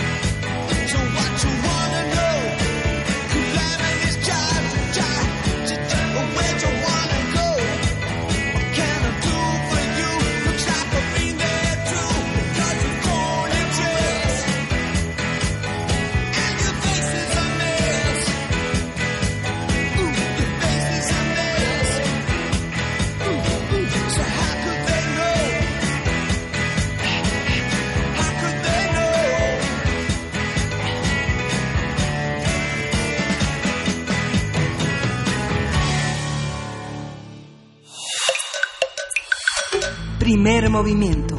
Hacemos comunidad. Nota nacional. Diversas organizaciones y ciudadanos señalaron como inaceptable la decisión del Instituto Federal de Telecomunicaciones de otorgar el pasado 22 de mayo dos títulos de concesión para operar frecuencias de radio y televisión de paga a la organización religiosa cristiana La Visión de Dios. A través de una carta dirigida a la opinión pública, al Senado y al IFETEL, al IFT, advirtieron que la decisión viola artículos de la Ley de Asociaciones Religiosas y Culto Público y también violenta el pacto social que desde el siglo XIX nos hemos dado los mexicanos como Estado laico, alejado de dogmas religiosos o fundamentalistas. En el documento manifiestan su preocupación de que el IFETEL, un órgano autónomo y democrático, violente las leyes que integran dicho pacto. En marzo pasado, al fijar su posición sobre el tema, la Asociación Mexicana de Derecho a la Información, AMEDI, recordó que la radio y la televisión son medios que deben cumplir un servicio público de interés general y no de adoctrinamiento político o religioso. A partir de las recientes discusiones sobre la pertinencia de otorgar concesiones de radio a una asociación religiosa, hablaremos sobre los límites legales y simbólicos también de esto y lo que implica para la historia de la relación entre el poder religioso y el civil en México. Para ello nos acompaña Jorge Bravo, quien es profesor de la UNAM y director general de Digital Policy and Law. Bienvenido, profesor Jorge Bravo. Muy buenos días. Muy buenos días, Berenice, Miguel Ángel, un gusto estar con ustedes y con sus radioescuchas. Gracias. Gracias, igualmente. Pues, eh, ¿qué decir? ¿Qué decir de el papel que están jugando estas asociaciones religiosas en el nuevo contexto nacional y cómo leer también lo que ocurre a nivel de las telecomunicaciones, de esta concesión para eh, tener, operar en frecuencias de radio y televisión? Bueno, eh, en efecto, en un acto inédito, el- por unanimidad, eh, los comisionados del Instituto Federal de Telecomunicaciones eh, aprobaron eh, otorgar una concesión única de tipo social a una organización civil. Debo de aclarar que es una organización civil y no registrada como organización religiosa. Esta organización se llama La Visión del Dios y el hecho de que solo sea una organización civil, pero abiertamente eh, vinculada a un grupo religioso, que son los evangelistas, pues le permitió obtener esta concesión única de tipo social y librar el artículo 16 de la Ley de Asociaciones Religiosas y Culto Público que prohíbe expresamente pues que las asociaciones religiosas o los ministros de culto puedan explotar, obtener eh, concesiones y frecuencias de radio y televisión. De tal manera que estamos ante una situación pues muy peculiar porque una asociación que es civil el credo del grupo religioso de los evangelistas obtuvo para la ciudad de Mérida en Yucatán una frecuencia de radio FM, es decir, eh, personas que claramente tienen una confesión religiosa y eso no es negativo en sí mismo, pues ahora tendrás una frecuencia. De tal manera que el regulador, el IFT, que autorizó esto, pues abrió el camino, prácticamente, ilustró, alfabetizó a otras asociaciones civiles que pueden tener también eh, ciertas vinculaciones religiosas, pues a pedir más eh, concesiones de radio y televisión. En su pues en su carta de petición para obtener este espacio eh, en, en radio y televisión, ¿cuáles son los motivos? ¿Cuál es, digamos, la cartelera que ofrecen? ¿Sabemos algo al respecto? Porque, bueno, pueden ser, como, como dice el profesor Jorge Bravo, pues una organización que tiene esta empatía o esta relación directa con una con un grupo religioso, con una asociación religiosa, pero pues en su en su programación pueden este no sé, hablar de cocina eh, maya, ¿no? Vaya, es, es solo un ejemplo de la importancia de los contenidos, de aclarar dentro de estas peticiones al IFT los contenidos que serán emitidos. Exactamente. Eh, cuando una asociación civil solicita una concesión, tiene que presentar un proyecto, entre otras cosas, además de la viabilidad económica, un estudio técnico, etcétera. Este proyecto, pues no tenemos acceso a él. El IFT dijo que en el objeto social de la asociación civil, la visión de Dios, no se encuentra ningún elemento eh, que permita vincularlo a temas eh, religiosos y eso le permitió deducir al propio IFT que eh, no hay una vinculación religiosa, que además no está registrada como una organización religiosa y por lo tanto permitió eh, que esta asociación civil obtuviera la concesión. Sin embargo, eh, hay que ver un contexto muchísimo más amplio y en efecto tiene que ver con los contenidos. Eh, seguramente tus radioescuchas saben que el actual gobierno de la Cuarta Transformación ha sido muy abierto a que las asociaciones religiosas se expresen con mayor libertad. Incluso el presidente López Obrador ha dicho que ve con buenos ojos que se reforme esta ley de asociaciones religiosas para que puedan obtener concesiones de radio y televisión. Una organización evangélica, la misma eh, grupo religioso que pidió esta concesión y la obtuvo, eh, se reunió también con el presidente López Obrador y pidió expresamente poder ser concesionarios de frecuencias de radio y televisión.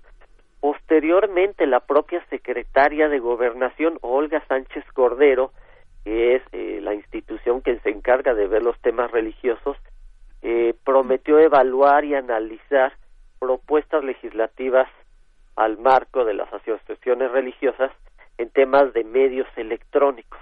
Es decir, estamos viendo un contexto muy interesante vinculado con esta organización que son los evangelistas, una apertura del gobierno, una solicitud de esta organización y además eh, un último elemento que también nos permite vincular los temas es que eh, la alianza de Juntos Haremos Historia, la que ganó con más de 30 millones de votos y que hoy tiene como presidente Andrés Manuel López Obrador, se alió con un partido, el Partido Encuentro Social, claramente con personajes evangélicos que no son ministros de culto, cuyo símbolo de su logotipo era el pez del pescador de Jesucristo, de tal manera que estamos viendo eh, alianzas, podemos tejer, hay una relación muy interesante y con esto te quiero decir que un partido político o una asociación civil no tienen que confesar sus vínculos con un grupo religioso para tener esa vinculación. Es decir, hay mucha simulación en organizaciones de la sociedad civil y esto es algo que no vio, no quiso analizar, pero que existe en la realidad ante una concesión que otorga el regulador. Claro. ¿Cuáles son, ¿Cuáles son los riesgos, eh, profesor Jorge Bravo? ¿Qué, ¿Qué podemos decir, por ejemplo, de experiencias en otros países? En, bueno, lo que está ocurriendo en Centroamérica, hace unos momentos hablábamos de Centroamérica, de este proyecto de integral de desarrollo que propuso ayer el presidente López Obrador con el presidente de, de, de El Salvador, ¿no? Eh, ¿Cuáles eh, cuál, es- cuál es la digamos las eh, posibilidades que brindan otros países? Eh, ¿Qué nos dicen otras experiencias? Claro. De entrada voy a empezar eh, por México, pero ahorita menciono el Sí, ámbito claro. internacional. En México tenemos un pacto social de Estado laico. El Estado laico no está en contra de ninguna religión o a favor de cualquiera, sino que permite la libertad de culto. Y hemos eh, prohibido en nuestra legislación que las asociaciones religiosas, por la influencia que pueden tener en la sociedad, por el poder político que tuvieron, por los recursos económicos que disfrutan precisamente de los recursos que les dan sus fieles, pues no tengan acceso a la radio y a la televisión. En otros territorios, por ejemplo Brasil, en donde las asociaciones religiosas son muy poderosas, operan medios de comunicación e influyen de manera decisiva en la población, pues tienen una presencia y cada vez están creciendo más los liderazgos religiosos que ascienden al liderazgo político, es decir, que quieren contender por el poder político. Esto está ocurriendo también en muchos otros territorios eh, de América Latina, por ejemplo, eh, un presidente que acaba de salir en Guatemala era evangélico precisamente y están creciendo estos líderes vinculados claramente a asociaciones religiosas pues en toda la región. De tal manera que vemos un peligro porque hay una eh, visión eh, religiosa de la realidad y eso puede atraer a muchos seguidores. En el caso de los medios eh, de comunicación pues deben ser medios de servicio público eh, no deben ser de adoctrinamiento político o religioso. Y, por ejemplo, la Constitución dice que los contenidos educativos que transmitan la radio y la televisión pues deben basarse en el progreso científico, deben luchar contra la ignorancia y sus efectos, contra la servidumbre, los fanatismos o los prejuicios. Nuestra Constitución dice que también la información debe ser veraz, imparcial, oportuna, etcétera. Eh, y ninguna asociación religiosa, sin descalificar a ninguna de ellas, pues puede cumplir con estos requisitos. Entonces está creciendo mucho la influencia de los grupos religiosos, en particular los evangélicos, y yo veo totalmente natural que quieran medios de comunicación, pero eso no quiere decir que debamos autorizarlo. Lo que sucede es que también hay una serie de grupos evangélicos muy, muy poderosos en el sur del país, en, en- en- particularmente en el Istmo, en Chiapas, en Tabasco, en Campeche, que tienen radiodifusoras locales, que son radiodifusoras comunitarias, que no están sujetas a la concesión de, de una este, de la Secretaría de Gobernación o de la Subsecretaría de Asuntos Religiosos, ni de ni de esta de- ni de ese Instituto Federal de Telecomunicaciones, sino que operan y que se comunican como las radios católicas y las radios este, activistas y las radios zapatistas y las radios obreras son parte de este mundo. El- lo que significa para la democracia formal, eh, ¿qué, qué, qué significa, digamos, tener también la idea de un, de un presidente que cultiva un culto abiertamente este, e- eva- evangélico, como hemos visto también eh, durante los años de dominación del PRI y del PAN, un, cu- un culto católico, ¿no? Se casan, este, hacen sus bodas, bautizan, este, hacen fiestas, van a misa, este, ¿qué, qué pasa, qué pasa con eso? Hay una parte en la que los medios no son religiosos, pero Televisa se ha dedicado a transmitir bodas, mañanitas a la Virgen, eh, no sé, hay, hay una parte que parecen, hay, hay misas, hay misas que hemos visto a lo largo de muchísimas décadas en Televisa y en TV Azteca. ¿Qué pasa con eso? Bueno, es que la población religiosa, pues en México o en cualquier país, es un mercado en sí mismo. Ujú. Déjame, te doy algunos datos a ti y a tus radioescuchas. Eh, 96% de los mexicanos creen en Dios o en un ser supremo. El 86% creen en el Espíritu Santo. 77% creen que la Biblia es una fuente de verdad absoluta. Ojalá esto lo tuviéramos, por ejemplo, de libros científicos. Y 53% de los mexicanos creen en el diablo. Entonces los medios de comunicación no solo ven mercados que compren productos, también ven mercados que compren ideas. Y los medios de comunicación han incorporado desde siempre símbolos o imágenes religiosas, muy particularmente el de la Virgen de Guadalupe, pues que es una figura eh, con una enorme estima entre la población mexicana. En efecto, eh, difunden misas para lo cual se requiere una, una autorización, pero todos estos contenidos de índole religiosa no pueden transmitirse de manera permanente, se requiere un permiso y bueno, los transmiten. Uno de los mayores o el mayor programa visto en la televisión abierta tiene que ver con la Virgen de Guadalupe y además quienes más lo ven son los niños, lo cual es un dato realmente eh, increíble. Sí, sí, sí. Las asociaciones religiosas pueden contratar espacios, tiempos, señales, canales eh, eh, completos para transmitir su visión. Esto ocurre en muchas radiodifusoras locales e incluso en la televisión abierta. Entonces, ya hay mucho contenido religioso que no se sanciona necesariamente, que tienen pues prácticamente permitido las asociaciones religiosas y que los medios de comunicación ven con buenos ojos, no solo porque comparten esas visiones, sino porque es un negocio.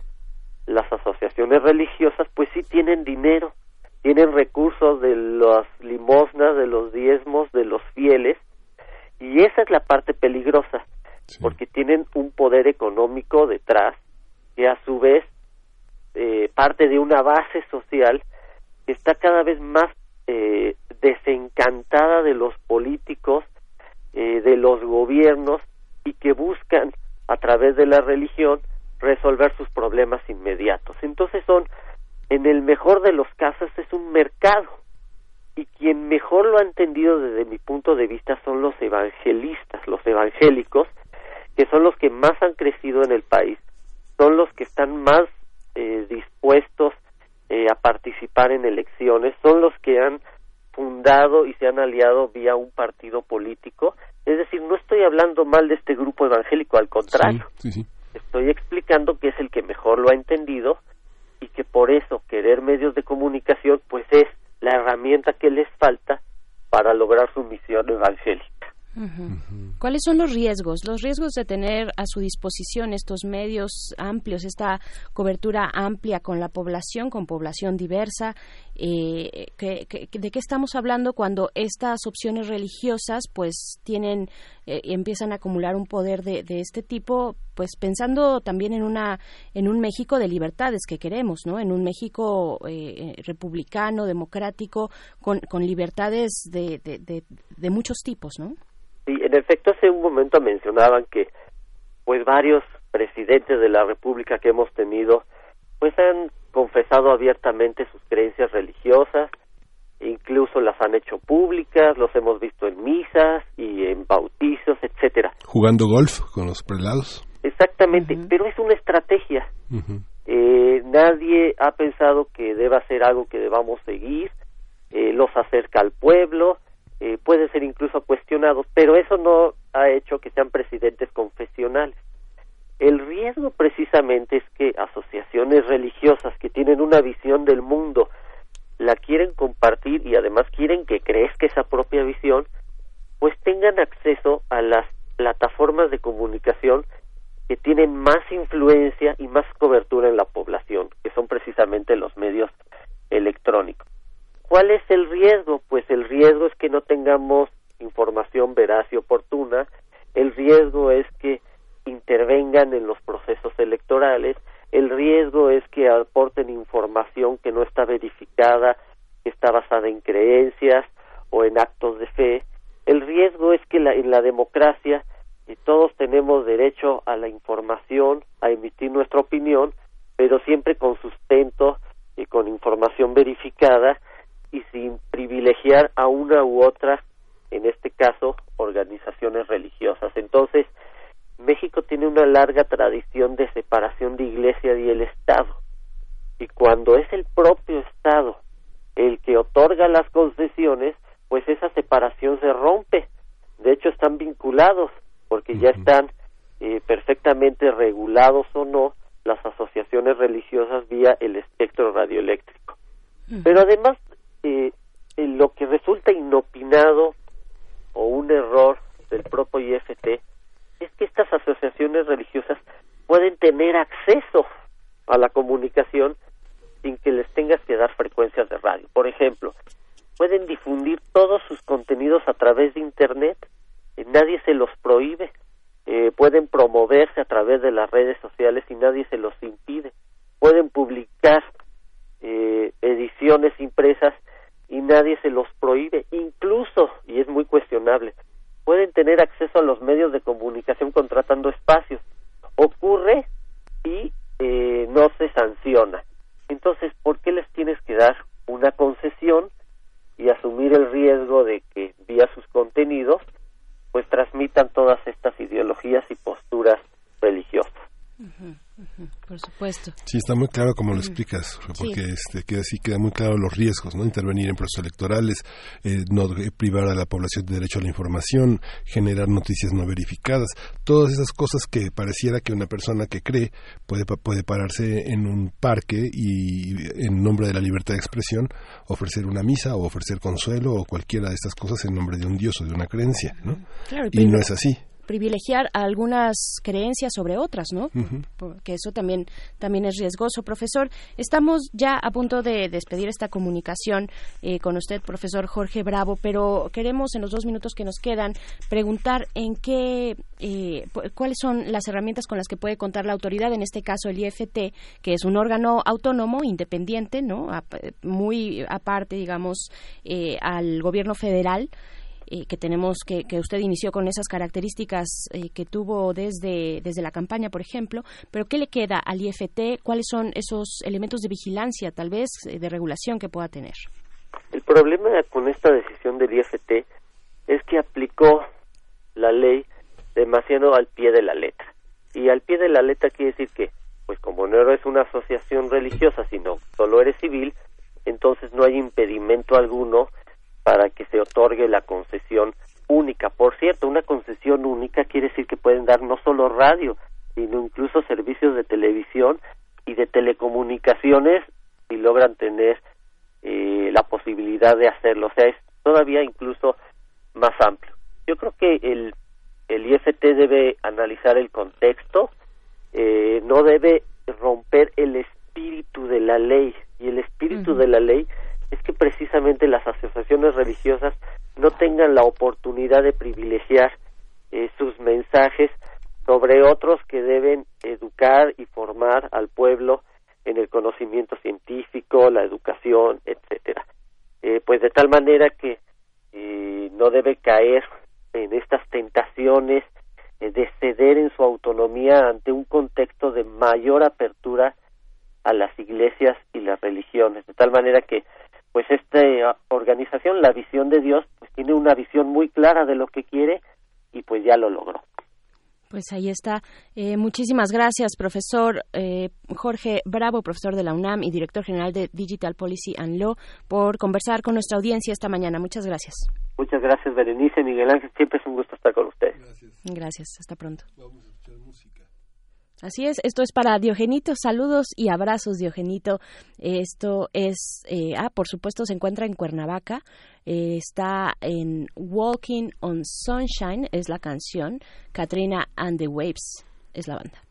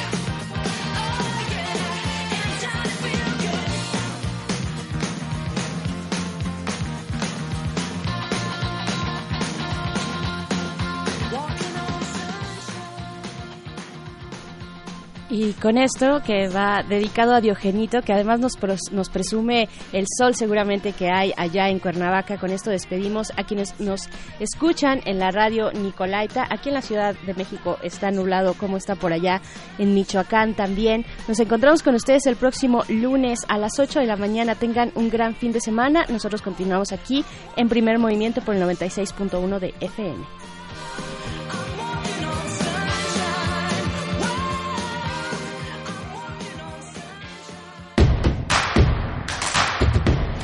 Queremos escucharte. Llámanos al 55 36 43 39 y al 55 36 89 89. Primer movimiento. Hacemos comunidad. ¿Con quién hablas, Arnulfo? Ah, eh, charlando con Carlos Fuentes. ¿Con Carlos qué? Ahora resulta. A ver, dame los audífonos. Es la charla La crisis actual. Eh, Está Ujú. buenísima. Ujú. Sí. A ver, préstamelos. Ujú. Eh, Oye, ¿me dejas seguir escuchando? Da- dame mis audífonos. ¡Ey! Disfruta poesía, novela, teatro y mucho más para escuchar en línea o descargar gratis. Descargacultura.unam va conmigo. Somos hilos entrecruzados armando una bandera. Somos un mismo emblema. Unidad que se hermana con la música. Sé parte del ciclo Colores y Folclores. Conciertos para amar la tierra en que nacimos. Todos los jueves de junio a las 20 horas en la sala Julián Carrillo. Entrada libre. Disfruta los sones y guapangos de Nostalgia Huasteca. El sentimiento del acordeón y el violín del ensamble Irán Gallardo. Boleros y son cubano a cargo de las muñequitas de Sololoy y la nostalgia del folk de Tres Tristes Tangos. Súmate a esta fiesta por la tradición. Radio UNAM, experiencia sonora. ¿Sabías que los partidos políticos se encuentran en un proceso de actualización de sus padrones de afiliadas y afiliados? Como parte de este proceso, tú puedes consultar si cuentas con una afiliación a alguno de ellos en INE.mx. Ingresa con tu clave de elector y revisa en el sistema de afiliados a partidos políticos. Si te encuentras afiliada o afiliado sin tu consentimiento, es tu derecho solicitar la baja de este registro ante cualquier oficina del INE. Porque en la democracia Contamos todas. contamos todos. INE. No esperes a que llegue la tormenta. Prepárate.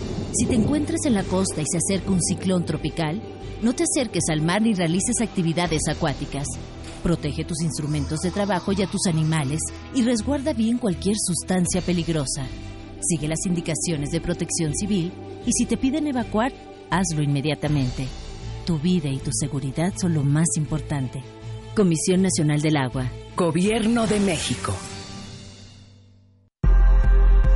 La lucha por la equidad de género se consigue por varios frentes, desde las ideas y denuncias del feminismo hasta la deconstrucción de la masculinidad. Entre hombres, México, un espacio radiofónico para cuestionar la imagen que tenemos acerca de lo que consideramos masculino. De lunes a viernes a las 6.50 horas, retransmisión a las 15 horas por el 860 de AM y a las 6.30 horas con retransmisión a las 17 horas por el 96.1 de FM. Para poder corregir, primero hay que reconocer. Radio UNAM, experiencia sonora.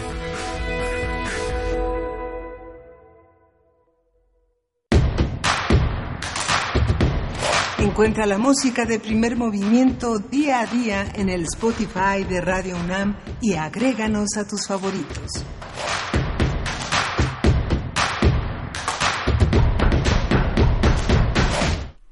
Muy buenos días, estamos de regreso para iniciar la tercera hora de primer movimiento en este viernes, viernes 21 de junio, son las nueve con cuatro de la mañana, continuamos en esta cabina. Miguel Ángel Quemain, ¿cómo estás? Buenos días. Hola, Berenice Camacho, buenos días, buenos días a todos nuestros escuchas. Hoy eh, eh, compartimos el luto, la tristeza que es la partida de Ramón Córdoba. Ramón Córdoba fue un editor, trabajaba en Random House en México, eh, fue un autor, un editor legendario en Alfaguara y fue uno de los pilares de la industria editorial en el país. Muchos autores eh, se convirtieron en grandes interlocutores de un hombre que editó este a muchos autores entre desde Carlos Fuentes hasta Vargas Llosa un, un autor de, de una de un gran carisma de una gran sencillez un hombre que como pocos editores como esta como en esta religiosidad del oficio de editor no le, no le tenía envidia a los autores, no los no mutilaba sus obras ni este ni frustraba sus deseos, él mismo era un creador. Yo creo que la poesía necesaria del, eh, eh, próximo martes la dedicaré a un fragmento de Cada perro tiene su día, una novela que editó en la editorial Terracota, editó un libro que se llamaba Ardores que matan. Él mismo fue un creador, un hombre prolífico, prolífico, eh, es breve, estricto, muy exigente, pero también un hombre que sabía compartir una gran cantidad de lecturas, un hombre que se lleva muchos libros en la cabeza, que este que armó y desarmó proyectos editoriales que hoy tenemos muy presentes entre nosotros y con la discreción de un editor pues trabajó trabajó este serenamente muchas obras que hoy podemos disfrutar en estas editoriales.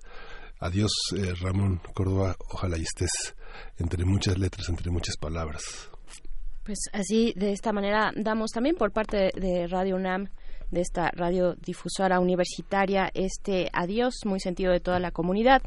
Eh, vamos a invitarles también en otros temas, vamos a invitarles seguramente el día de ayer, si ustedes nos escucharon, recuerdan que platicamos con eh, el bailarín Antonio Salinas, estuvimos eh, conversando sobre este espectáculo unipersonal eh, de Antonio Salinas, de los sueños de esta noche que tiene lugar. Es una colaboración además muy interesante entre Danza UNAM y Teatro UNAM en la sala Miguel Covarrubias.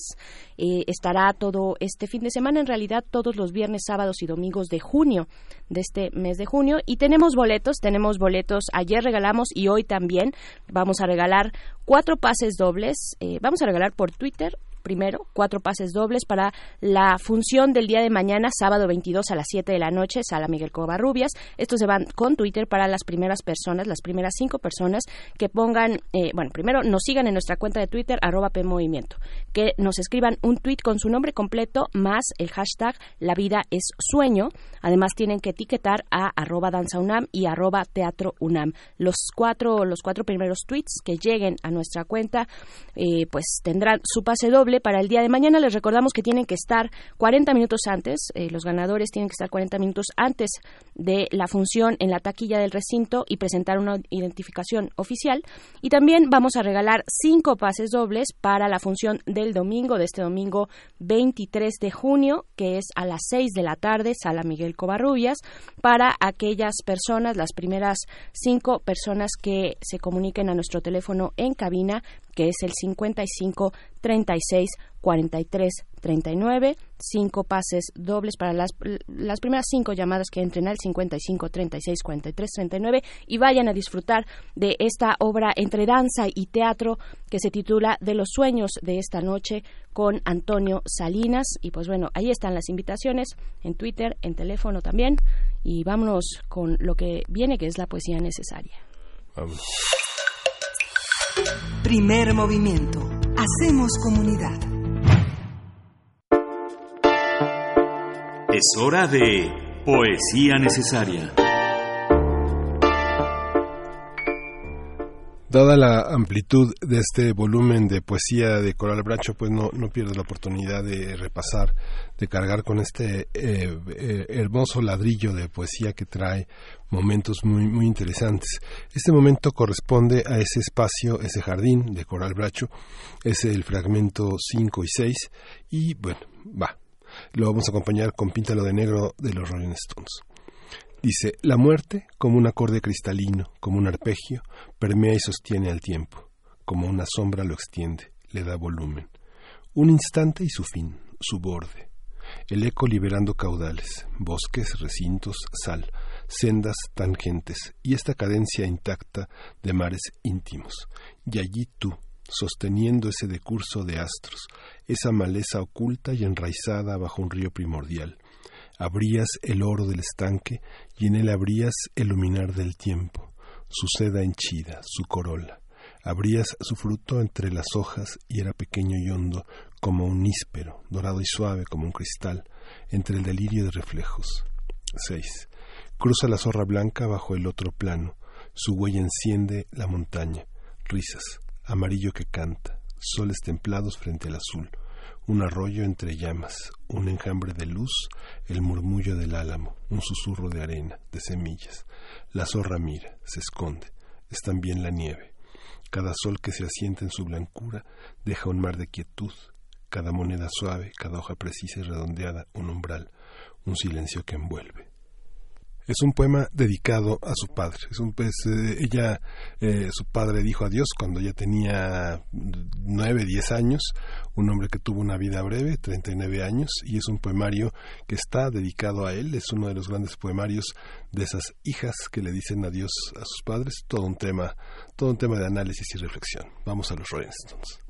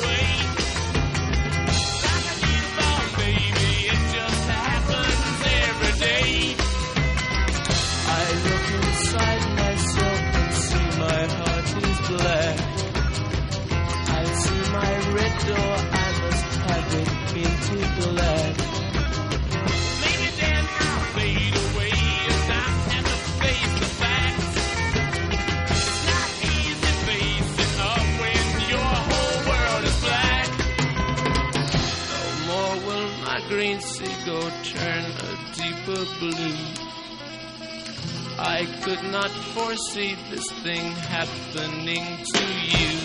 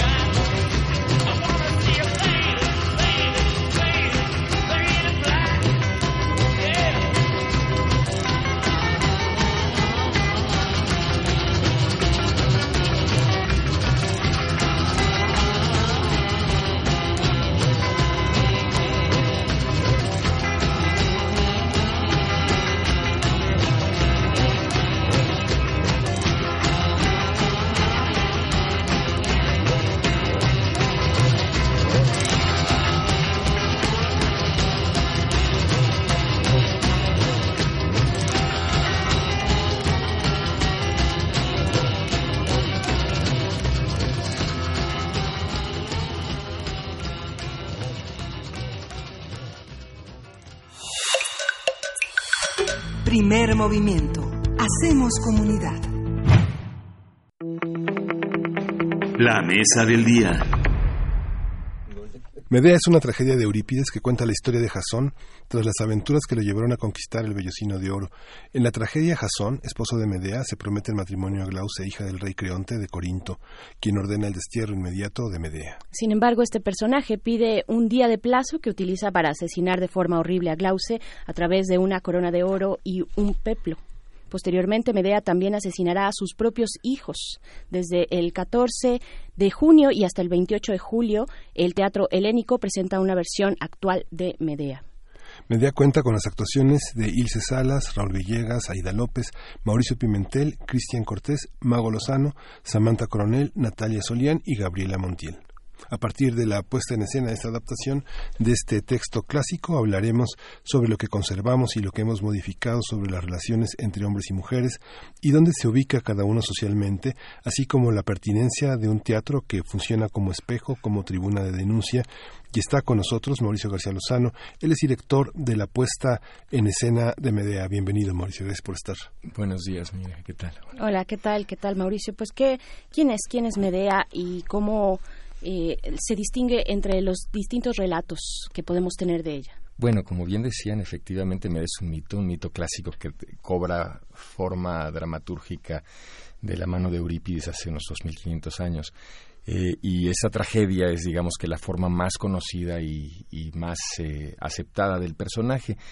Yo creo que sobre todo es un, sobre todo es un arquetipo, sobre todo es una fuerza de la naturaleza. Es una mujer que está asociada a las fuerzas eh, sobrenaturales, a las fuerzas cósmicas, eh, sacerdotisa, bruja, eh, una mujer de una gran intensidad y que efectivamente tiene una trayectoria discutible, políticamente incorrecta, por decir lo menos. Una mujer que se apasiona a tal grado y que defiende o se defiende de la traición del hombre a tal grado que decide eh, sacrificar lo más preciado que son sus hijos, amputarse eh, a sus hijos para dar una lección. Eh, es una forma de leerlo. Evidentemente habrá quien lo, de, quien lo lea como una este, filicida enloquecida que hay que meter al tambo mañana. Pero esta forma de leerlo nos permite, a la hora de que se transpone en este montaje, en particular a una realidad como la nuestra, la realidad mexicana, nos permite ver el país a través de los ojos de un personaje así de singular y así de discutible y pues creo que a la hora de que vemos México a través de los ojos de Medea, pues no nos queda de otra que reconocer el carácter trágico de nuestra realidad nacional, ¿no? Porque queda, queda perfectamente claro que embona el personaje como anillo al dedo. Entonces, esta versión de Medea en realidad es una obra escrita por el gran Antonio Zúñiga, que es un dramaturgo mexicano que está muy versado en la adaptación de los clásicos eh, y que es eh, verdaderamente extraordinario en su fuerza, en su fuerza literaria, en su fuerza dramatúrgica, en su comprensión del teatro, y es la versión que estamos utilizando para hacer ahora en el, en la gruda en el helénico. Sí, tú eres un director que ha montado muchísimos trabajos clásicos, prácticamente también eres un dramaturgo. ¿Cómo, cómo surge este proyecto, digamos, de alguien Zúñiga? En el, en el reparto hay muchos actores que estaban en Carretera 45, evidentemente es un, un proyecto cómplice de muchas cosas. Así es. ¿Cómo, cómo surge? ¿Cómo, ¿Cómo lo arman? Y tú como director... Eh, eh, da la impresión de una enorme humildad de ponerte un poco en la en, en el tejido de muchísimas muchísimos deseos y muchísimas intenciones teatrales atrás, ¿no? Así es, así es siempre el teatro. Eh, el teatro es un espacio de, de, de, conexión, de enlace, de red. Entonces, eh, siempre, siempre entenderé mi función en el teatro como un, un vinculador eh, de, de, voluntades. ¿no? Al final, a mí lo que me toca como director o como generador de un proyecto, como es el caso, es eh, eh, extender los brazos para juntar cosas, para vincular cosas. Y en, esa, en, en, escena, en los ensayos, a la hora de la gestión, en todos los niveles eh, de, la, de, de, de, lo que implica la dirección, mi trabajo es ese. Sí, este en particular surge, como siempre surgen las cosas, de un instante de pasión. Y fue la pasión de Ilse Salas, que después del estreno de Macbeth de hace unos dos años en, en el Teatro Milán, llegó y me dijo, es que yo quiero hacer Medea contigo. Y yo le dije, pero Ilse, tú tienes dos hijos, ¿por qué quieres hacer Medea? Sí. sí, Te estoy entendiendo sí, bien. Sí, sí, sí.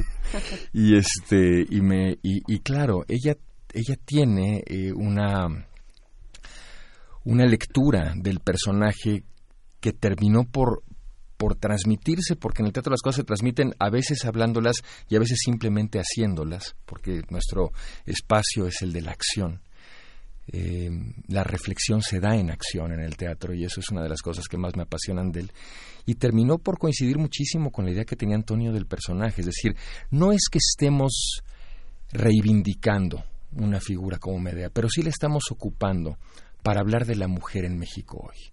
Y me parece que en ese sentido las intenciones de Ilse al pedirme intensamente que quería ser Medea venían de ahí, venían de una preocupación de recuperar una voz que no se puede callar y que está dispuesta pues a reventar como un anarquista, a poner una bomba brutal eh, para destruir un sistema con tal de ser escuchada. Y creo que en ese sentido esta voluntad de Ilse fue la que a mí me llevó a apasionarme y a buscar a Antonio, que por su parte también estaba ya pensando en hacer Medea. Él tenía su propio proyecto de Medea, pero cuando coincidimos los tres, algo se gestó, algo se engarzó. Y creo que en esa medida sí el origen del proyecto tiene que ver con, con la intuición de Ilse. La irrupción de un personaje como Medea en la escena nacional actual, pues puede tener un montón de lecturas, interpretaciones. ¿Cómo, ¿Cómo lo hicieron ustedes? Porque además el tema de las mujeres, de las mujeres que levantan la voz hoy en día, se, se regenera, se va retroalimentando prácticamente día con día, ¿no? Tenemos nuevos parámetros, nuevos horizontes, nuevos retos también en el tema de las mujeres. Y entonces, ¿cómo lo recogen ustedes? ¿Cómo, cómo fue esta discusión? ¿Cómo fue esta lectura en la mesa? ¿Cómo fue este proceso? Pues desde, el- desde un punto de vista muy paradójico, justamente para tratar de alejarnos de cualquier panfleto o de cualquier lugar común eh, en relación a, a- a- a la, a la necesaria voz de la mujer y del levantamiento de la voz de la mujer y para tratar de meter las manos en lo complejo que es el personaje de Medea y lo discutible que es, quisimos buscar la paradoja, que es el arma de toque, la piedra de toque del teatro y de cualquier arte. Y decidimos, se le ocurrió a Antonio, y me parece una idea verdaderamente genial, ubicar a Medea al interior de un circuito de trata de blancas, de, De trata de personas. de trata de personas, de, de prostitución, que es una, digo, un- un- una, una actividad y una red que está brutalmente arraigada, que, que se puede ubicar mucho en muchos en muchas regiones de México, pero en la Ciudad de México tiene mucho que ver con un vínculo entre Tlaxcala y la Merced, entre Tlaxcala y México, y es verdaderamente un emporio brutal eh, que conocemos bien y que está altamente documentado. Entonces, a la hora de que hacemos que Jasón, el gran amor eh, y la gran ambición, las dos cosas, de Medea, sea uno de estos grandes padrotes, Medea también termina por convertirse en una traidora de género, a su, a su propio género. Ella se convierte en la madrota. Entonces, nos- es, es muy paradójico porque al mismo tiempo que quiere ser escuchada como mujer, la trayectoria de Medea, cuando se entera de que Jasón la traiciona y se va a casar con Clause, eh, que en este caso se llama Alma, eh, y enloquece y pega un grito primal que transita toda la obra y que termina o concluye con el asesinato de sus hijos, eh, ella se da cuenta de lo que ha hecho. Ella tiene una toma de conciencia. Su anagnórisis no solamente tiene que ver con me casé con un con un traidor, con un cuate que no puede que no puede mantener su palabra, que me utilizó para sus conquistas. También se da cuenta que ha traicionado a su propio género. Y eso la lleva, este proceso, digamos, de toma de, toma de conciencia, la lleva de alguna forma a un reconocimiento del ser, que finalmente es uno de los efectos de la tragedia, ¿no? Es, es- es- te das cuenta de quién eres, la famosa anagnórisis. Eh, y ella se da cuenta de que ha traicionado, no solamente que se casó con alguien eh, terrible y traidor, sino de que traicionó a su propio género. Y en esa medida toma la decisión de, de, de- de- de terminar con todo. Yo digo que es la decisión de poner una bomba y dinamitarlo todo. Desde Sergio Magaña, Antonio Zúñiga, no sé, desde Héctor Mendoza hasta Luis de Tavira, hay una intención de encontrar en el ámbito nacional, en el ámbito mexicano, el espíritu trágico. Y en el caso de Tlaxcala, sí es así, porque lo que está en juego es el tema del amor, y lo que se destruye es el amor. Y a pesar de que se conoce el camino de su destrucción, se sigue transitando. Hay una parte que es, es inevitable. ¿Cómo hacer esa lectura, Mauricio? Tú que te has enfrentado a tantos clásicos, ¿cómo, cómo hacer la lectura, digamos, entre comillas, correcta, cómo no hacer la lectura literal, ¿no? Cómo pensar que Otelo, es- Otelo es un problema de celos, ¿no? O que es una felicidad loca, como has dicho, el caso de, no sé, en algún momento Rascón Banda dijo, este, Elvira Luz Cruz es mi Medea, ¿no? Claro, la tierra de la es, es Medea. Sí, ¿no? Ajá. ¿Cómo hacer esa lectura? ¿Cómo encontrar en el clásico lo correcto? ¿Cómo, cómo descubrir la tragedia en lo en lo mexicano? ¿no? Yo creo que como todo en el teatro y sobre todo cuando trabajamos con los clásicos, aproximándolo a lo más personal y a lo más particular del ser humano, porque las historias clásicas son clásicas porque resuenan en lo íntimo de lo humano. Entonces, verlas a partir, digamos, como de su gran trazado, eh, nos sirve para entenderlas a lo mejor a nivel académico. Pero a nivel teatral, lo único que podemos hacer y nuestra única responsabilidad como hacedores de teatro, que es el espacio del arte vivo, del arte de lo humano, es aproximarlas lo más profundamente a nosotros. Y creo que en ese sentido eh, el trabajo de todos los actores y el mío propio ha sido justamente apartarnos ya de, después de estudiar mucho, tanto la cuestión documental como la cuestión, digamos, de la estructura clásica, apartarnos del universo académico y meternos al universo propio del teatro, que es el de la materia de la vida y de la materia de lo humano. Y ahí sí, reconocerse muy personalmente con cada una de las cosas. Y creo que en esa medida, si uno es capaz de darle dimensión personal, dimensión humana a lo que está ocurriendo, sean las voces de Shakespeare, las voces de Zúñiga, las voces de Rascón, las voces de Eurípides, eh, aquello cobra vida, realmente cobra vida. Entonces, no quiere ser teatro documental, tampoco quiere ser teatro clásico, quiere ser las dos cosas, pero sobre todo teatro vivo. ¿No? Y eso lo vuelve un instante de verdad en el momento en el que el espectador está ahí. Creo que es la forma. Es decir, si se echa uno ligeramente para atrás, el teatro se puede volver un, un panfleto grosero o se puede volver un tabique académico. Y creo que si nos acercamos para hacerlo nuestro, el teatro no es más que lo que tiene que ser, que es vida. Claro, la semana pasada, antepasada, estuvimos precisamente plat- platicando de una adaptación de Otelo que eh, se está presentando en el Centro Cultural Universitario y donde con toda la intención pues se retomaba, se retoma y se plasma el tema de género actual eh, con, bueno, y seguramente conoces ya esta, esta apuesta. Eh, ¿cómo, ¿Cómo hicieron ustedes también para separarse? Porque actualmente los creadores, muchos creadores y creadoras han, des- han decidido abordar el tema que impera en nuestro país, ya sea desde la violencia cruenta hasta, en este caso específico, el tema de género. ¿Cómo hicieron ustedes para de pronto tampoco tener miedo, miedo al espectador, eh, miedo eh, y, y lanzarse de esa manera con un tema tan polémico, ¿no? Yo creo que tiene que ver con, por una parte, reconocer dónde estamos y quiénes somos, y por otra parte, desde mi punto de vista, no pretender indoctrinar, es decir, no pretender embarrarle a la gente un mensaje obvio. Creo que efectivamente todos sabemos dónde estamos metidos, todos entendemos el lienzo en el cual se están trazando estas líneas eh, terribles. Y me parece que en la medida en la que nosotros podamos contar una historia de la cual nos apropiamos desde una, desde la lógica de la paradoja personal, el mensaje transita. Y creo que esa es la función del teatro. Eh, yo a mí no me gusta el teatro convertido en, en, en, en, eh, en- en tribuna de lanzar mensajes políticos. Creo que los lanza de manera natural porque es un espacio público, pero no soy para nada fan de estar eh, embarrándole a la gente el mensaje en la cara. Me parece que el, el- el arte y el teatro eh, tienen matices y capas y veladuras lo suficientemente interesantes como para que la gente entienda. Entonces me parece que en este caso esta Medea, lejos de tener miedo para de que, de que el, de que el mensaje ocurra, lo que tenemos es interés de que la gente perciba al interior de su reconocimiento con los personajes que esa historia es de ellos, es nuestra. A mí me parece muy, muy, muy fuerte, digamos, que eh, en, un, en un teatro, unos artistas este, sean como capaces de decirle, por ejemplo, no sé, a una subsecretaría de Derechos Humanos o a un sociólogo o un antropólogo, que lo que está pasando en Tlaxcala, digamos, no es un problema de polleros, es un problema de una construcción humana que va desde, desde Eurípides hasta nuestros días, que es un tema que no tiene que ver solamente con una cuestión instrumental de llevar a unas personas de un lugar a otro y prostituirlas, sino que hay una, hay una estructura que, que, que está en el corazón de la destructividad, ¿no? O sea, pero, pero, pero bueno, Mauricio, ya está Ilse. Está Medea en la línea. Y este está Medea en la línea. Está este, este, Il- Ilse Salas, eh, gracias por estar con nosotros en la línea. Tú protagonizas Medea y nos contaba Mauricio cómo fue esta, esta propuesta entre una actriz y un director que tienen eh, una pantalla que es la- lo clásico y lo contemporáneo entre sí. En este caso es Medea. Cuént- Cuéntanos un poco cómo fue. Hola, buenos días. Buenos días, Pues, Ilse. pues fue un poco un, un impulso, un instinto. Eh, de repente se lo solté a Mau, así como muy... Digo, me encantaría hacer una Medea, me encantaría... No es cierto, fue...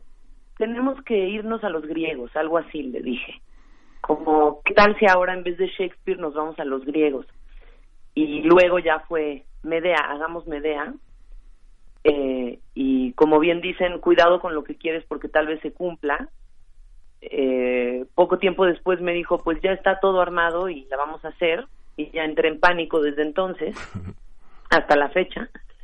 Y la verdad es que me interesaba indagar en el personaje, en lo paradójico que era, en, en la la postura feminista que yo veía en ella, pero las contradicciones con las que se envolvía, no entendía por qué los dioses redimían a una matricida, de dónde tendría que venir, o por qué Eurípides la punta, la pinta como, pues como nos pintan muchos, ¿no? De una mujer inteligente es bruja, es hechicera, algo raro tiene, ¿no? Entonces se convirtió en, en un viaje, sí, muy intelectual, a manera personal, estoy hablando de mí, de mí, de mí, pero también una posibilidad de, de explorar las emociones a, a, a full. Como, la verdad es que es delicioso y masoquista hacer este personaje para mí. Y en esta compañía que armó Mauricio, pues muy, muy poderoso, está resultando ser muy poderoso. Claro. Y dice, la hechicería, la brujería, pues es una práctica muy vinculada a lo femenino históricamente, ¿no? Y de un tiempo a la fecha además se ha reivindicado eh, incluso como práctica feminista. Muchas feministas eh, se han dado a esa tarea y se han, eh, pues, eh, han dado esta inmersión en el mundo, por ejemplo, del tarot, no sé, de distintas prácticas de la adivinación, de, de, la hechicería en general, son brujas y reivindican ese, ese papel de bruja. Para ti, ¿cómo fue? ¿Cómo fue ese, ese llamado también que hizo Medea? ¿Cómo lo interpretas? Pues estaba en la parte como realista de realmente pensar que es una bruja que hace pócimas y hechizos, etcétera. Y estaba también algo que a mí me, me hace gracia y no, que es que siempre le adjudican a la mujer como hechicería o algún arte oculto su intuición. Eh, creo que sí es algo femenino el poder intuir cosas porque estamos en contacto con nuestras emociones o nuestros sentimientos porque la sociedad nos los ha permitido. Claro, si se nos bota la canica, entonces ya pasamos de hechiceras a locas, lo cual es una línea muy delgada y nos pasa frecuentemente, o al mí al menos. Este, Sí, de mujeres a brujas, ¿no? En un, en de mujeres a brujas y de brujas a locas. Más o menos por ahí andamos siempre. Entonces, eh, y los hombres no, los hombres pasan a lo mejor como, como personajes brillantes, ¿no? Cuando alguien es muy inteligente o sabe cosas que los demás no. Eh, entonces, bueno, esta, esta obra que se escribió hace miles de años, yo pienso, eh, había unas líneas de Eurípides en donde decían, Creonte le dice a Medea, es que siempre has hablado mucho, siempre piensas demasiado, te tengo miedo. Y para mí eso resumía pues todo lo que yo intuía de Medea, que era una mujer que se le se le pone al tú por tú a cualquier hombre, que lo mira a los ojos, que no se cae en una conversación, que la puede sostener porque es inteligente, porque es brillante y porque no tiene no les tiene miedo, y entonces eso la convertía automáticamente en una bruja. Oye, Ilse, hay una, y también a Mauricio, hay una pregunta. Mauricio empezó esta, esta entrevista diciendo, este, este, Ilse, ¿en serio quieres hacer Medea? Tienes dos hijos. Hay, quien, hay quien tiene unos hijos para modelar un autorretrato. Hay quien tiene unos hijos para continuar la propiedad. Hay quien tiene unos hijos para darle un soldado a la patria. Hay quien tiene unos hijos en nombre del amor. ¿Cuáles son, cuál es este, este debate en torno a la, a, lo- a la maternidad? En, en torno a ¿qué, ¿Qué hijos se tienen? ¿Qué hijos se sacrifican? ¿Con qué hijos está identificado este espíritu clásico y contemporáneo?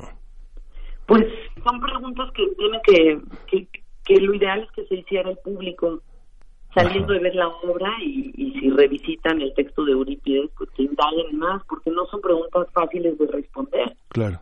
Yo no me he respondido, eh, sí, no, no tengo una respuesta concreta, pero las dudas son profundísimas.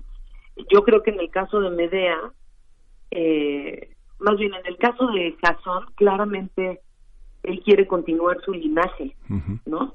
O sea, como que ve a los hijos como una extensión suya. Eh, y Medea rompe con cualquier eh, estigma sobre la maternidad. Ella de repente decide que no quiere ser la madre que todo mundo espera que sea, la mujer, ¿no? La, la, la madre inmaculada, yo la veo así, como capaz de hacer cualquier cosa por ellos, sacrificar su vida por ellos, cambiar cualquier rumbo que hubiera decidido sola, pero como ya están ellos, entonces lo modifica todo. Ella rompe con esta imagen de la mujer madre eh, y también decide que no va a ser una madre soltera, que, que si el hombre es capaz de abandonarla a su suerte, con todo y que los hijos son compartidos, porque ella tendría que hacerse responsable, porque ella tendría que asumir la responsabilidad que él decidió no asumir.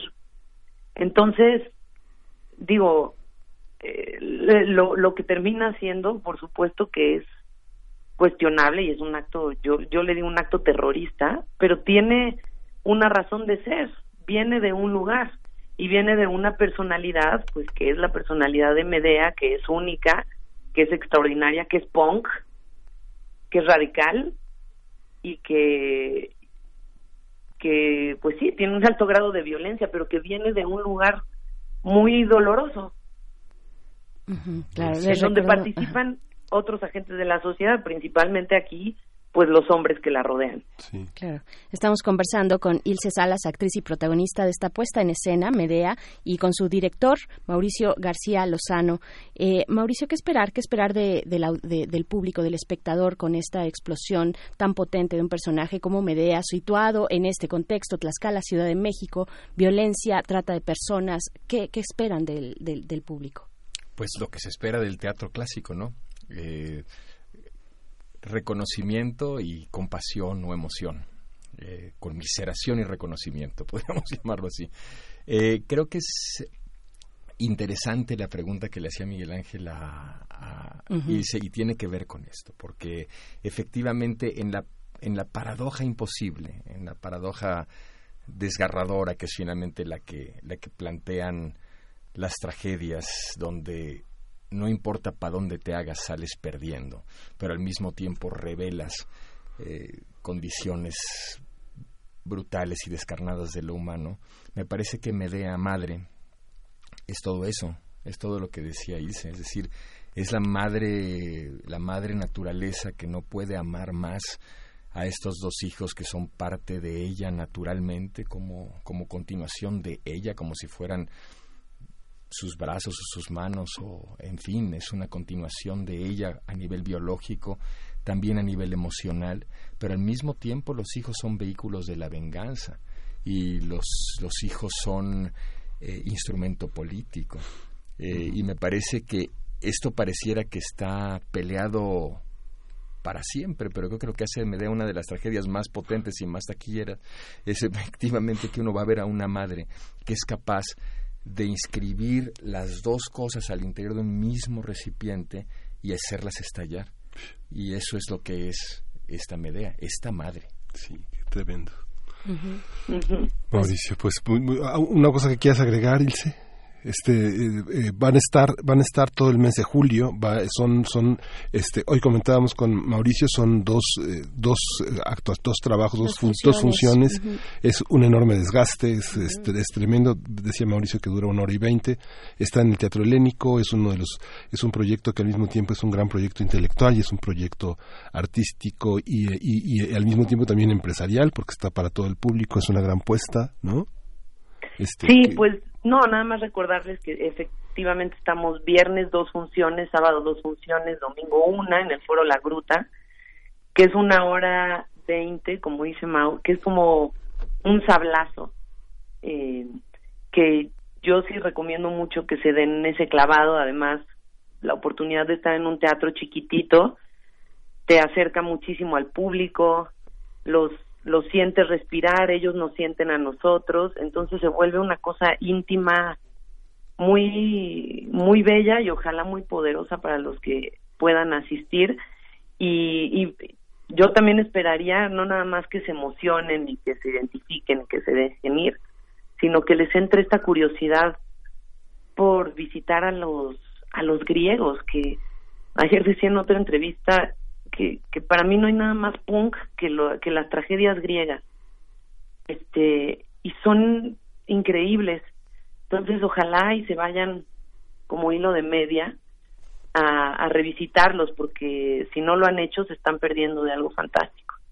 Sí, Perfecto, pues- Mauricio, una reflexión final. Invitarlos, invitarlos con mucho gusto y con mucho interés a que vayan efectivamente a eso, a reconocerse, emocionarse y a y acompañarnos en ese ritual vivo que es el teatro, donde estamos al mismo nivel todos eh, bajo un bajo un mismo techo, sintiendo, queriendo sentir una misma emoción. Perfecto. En este caso, el techo de la gruta, eh, el- en el Teatro Helénico, es donde se están presentando. Estarán presentándose, como ya mencionabas, Miguel Ángel, hasta el 28 de julio. Y para esta ocasión tenemos dos pases dobles. Tenemos, de verdad, no, lo, no los pueden desaprovechar, dos pases dobles para la función de hoy a las 9 de la noche.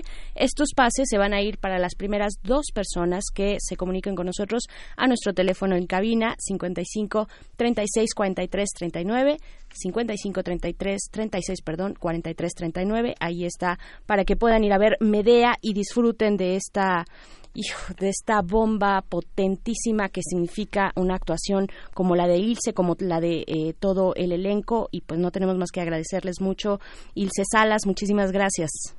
no mil gracias a ustedes un abrazo a toda la audiencia Gracias. Gracias Mauricio García, hasta pronto. Muchas gracias a ustedes. Pues bueno, vámonos eh, a hacer una pausa. Son las 9 con 42 de la mañana de este viernes. Vamos a escuchar del soundtrack de Steven Universe. Esto ah, va dedicado para Nelia Cartel. Te queremos mucho, Nelia. The Walking Dead, The Walking Dead de Kate Mikuchi. Vamos a escuchar. Están en primer movimiento.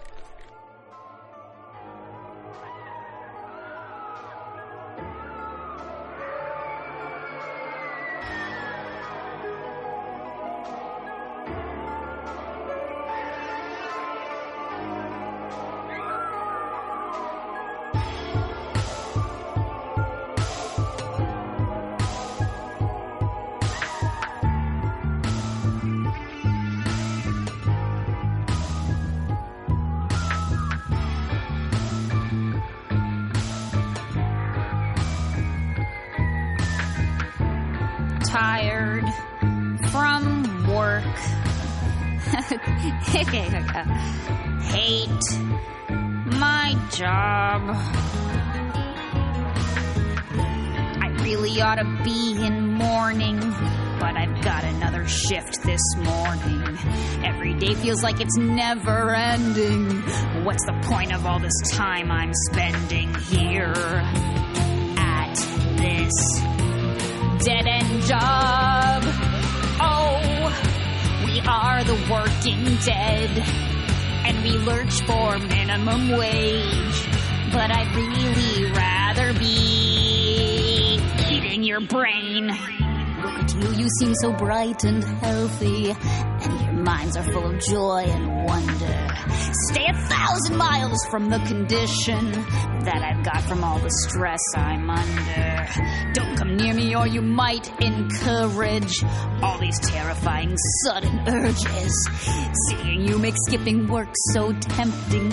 Don't you know that in the night I'm temping here at this dead end job? Oh, we are the working dead and we lurch for minimum wage. But I'd really rather be eating your brain.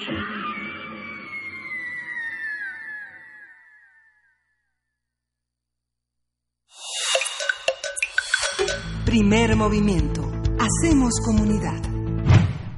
Estamos aquí de vuelta en la cabina de primer movimiento en este viernes que está a punto de, eh, pues de finalizar para nosotros. Estamos inaugurando el fin de semana aquí en primer movimiento y una forma de hacerlo es invitándoles a, ver eh, pues eh, esta, este, esta propuesta, largometraje documental que se desprende de un proyecto amplísimo y del cual nos va a comentar Edgar Federico Pulido, quien es productor de cine, teatro y televisión eh, con una experiencia pues años en su vida profesional, más de 30 años en medios públicos, culturales y educativos en el área de difusión cultural, para hablar de los constituyentes. Edgar, bienvenido, buenos días. Muy buenos días, muchas gracias a, a- a sus órdenes. Querido- gracias por el espacio. Sí, querido Edgar, es un proyecto que ha tenido una gran metamorfosis. Teatro, libro, cine. eh, ¿cómo, cómo, ¿Cómo te ha modificado y cómo se ha modificado este gran proyecto de memoria histórica y de interpretación de un documento que nos rige afortunadamente todavía hasta nuestros días? Buenos días, Miguel Ángel. Gusto en saludarte. Pues sí, mira, es un proyecto que ya tiene más de 10 años eh, de haberse originado. Es un proyecto que se puede decir es un proyecto multiplataforma porque eh, ha generado di- diversos productos a partir de una obra literaria que se publicó en 2009 eh, con la colaboración de la 60 legislatura, con el INE y con el Politécnico respaldando la coedición.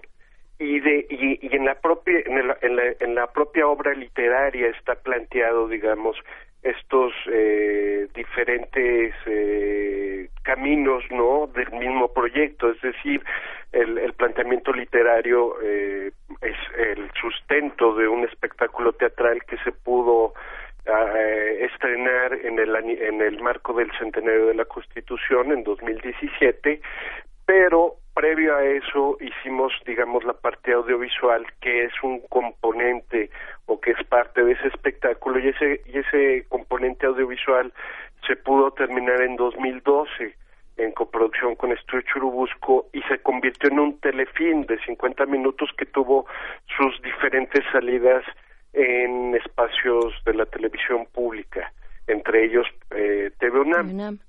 Y posteriormente ahora, en 2019, es que concluimos un documental que hace acopio de todos estos materiales, pero que se, que se complementa o lo complementamos con acervos fílmicos que son parte de los acervos de la Filmoteca, en particular el único acervo fílmico del Congreso Constituyente y, y ese material junto con la voz y, y la mirada de especialistas académicos como eh, el maestro investigador emérito de, también de la UNAM, del doctor Álvaro Matute, de Nacho Marván y del doctor Luis Bar- Barrón, complementan o se hace todo este eh, esta revisión no del acontecimiento histórico que fue el Congreso Constituyente a partir de eh, obras eh, digamos que tienen que ver con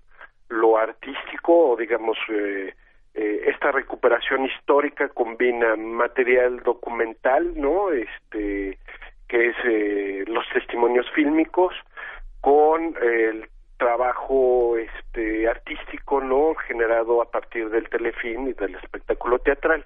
Eso es el largometraje documental Los Constituyentes una coproducción en la cual también participa el canal judicial los estudios Churubusco 1521 y TV UNAM con el apoyo de la Filmoteca Fantástico, pues suena de verdad a toda una odisea que inició pues desde este primer primer momento y que ha pasado que ha pasado por muchos formatos, ¿no?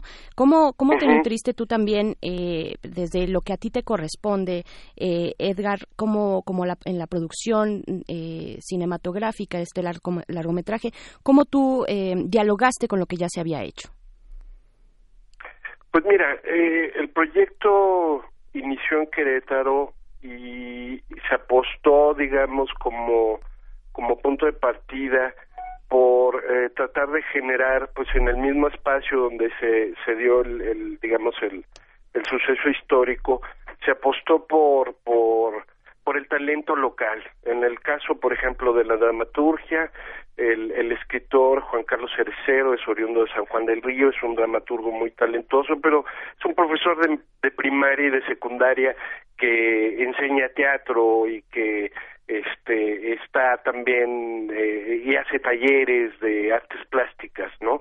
En el caso, por ejemplo, de todo el talento artístico que es parte de o que fue parte del telefilm y del espectáculo pues se apostó por por el talento local por el talento escénico por el talento talento interpretativo de la de la comunidad teatral queretana que tiene una tradición y una riqueza este muy muy muy lograda muy muy grande no entonces esos elementos fueron los que nos dieron la pauta para para generar la, el- la propuesta desde desde Querétaro. Y desde luego eh, bueno pues creo que por por los resultados no y los y, y su propio alcance que digamos este en su momento la efeméride del centenario de la Constitución pues nos ha pu- puesto nos ha colocado digamos en un en un ámbito en el cual este pues estos temas son de interés este nacional no por supuesto y entonces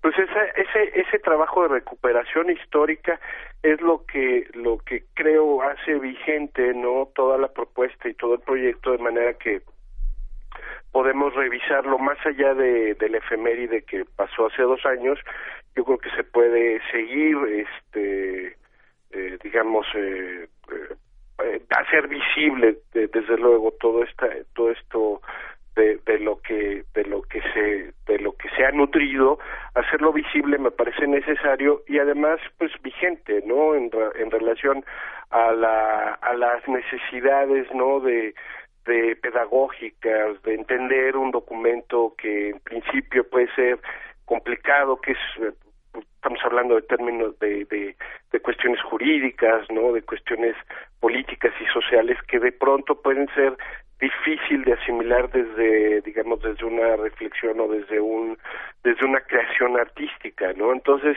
ese reto creo que es el más, eh, eh, es el que, digamos, hay que sortear con, con, pues con, con mayor creatividad, con mayor este necesidad de hacerlo de hacerlo también este digerible. Yo creo que esa es la parte que desde luego este pues ha sido lo que más nos ha enriquecido en términos creativos en términos de la producción y ahora en este caso pues de la dirección del documental no Ujú, claro.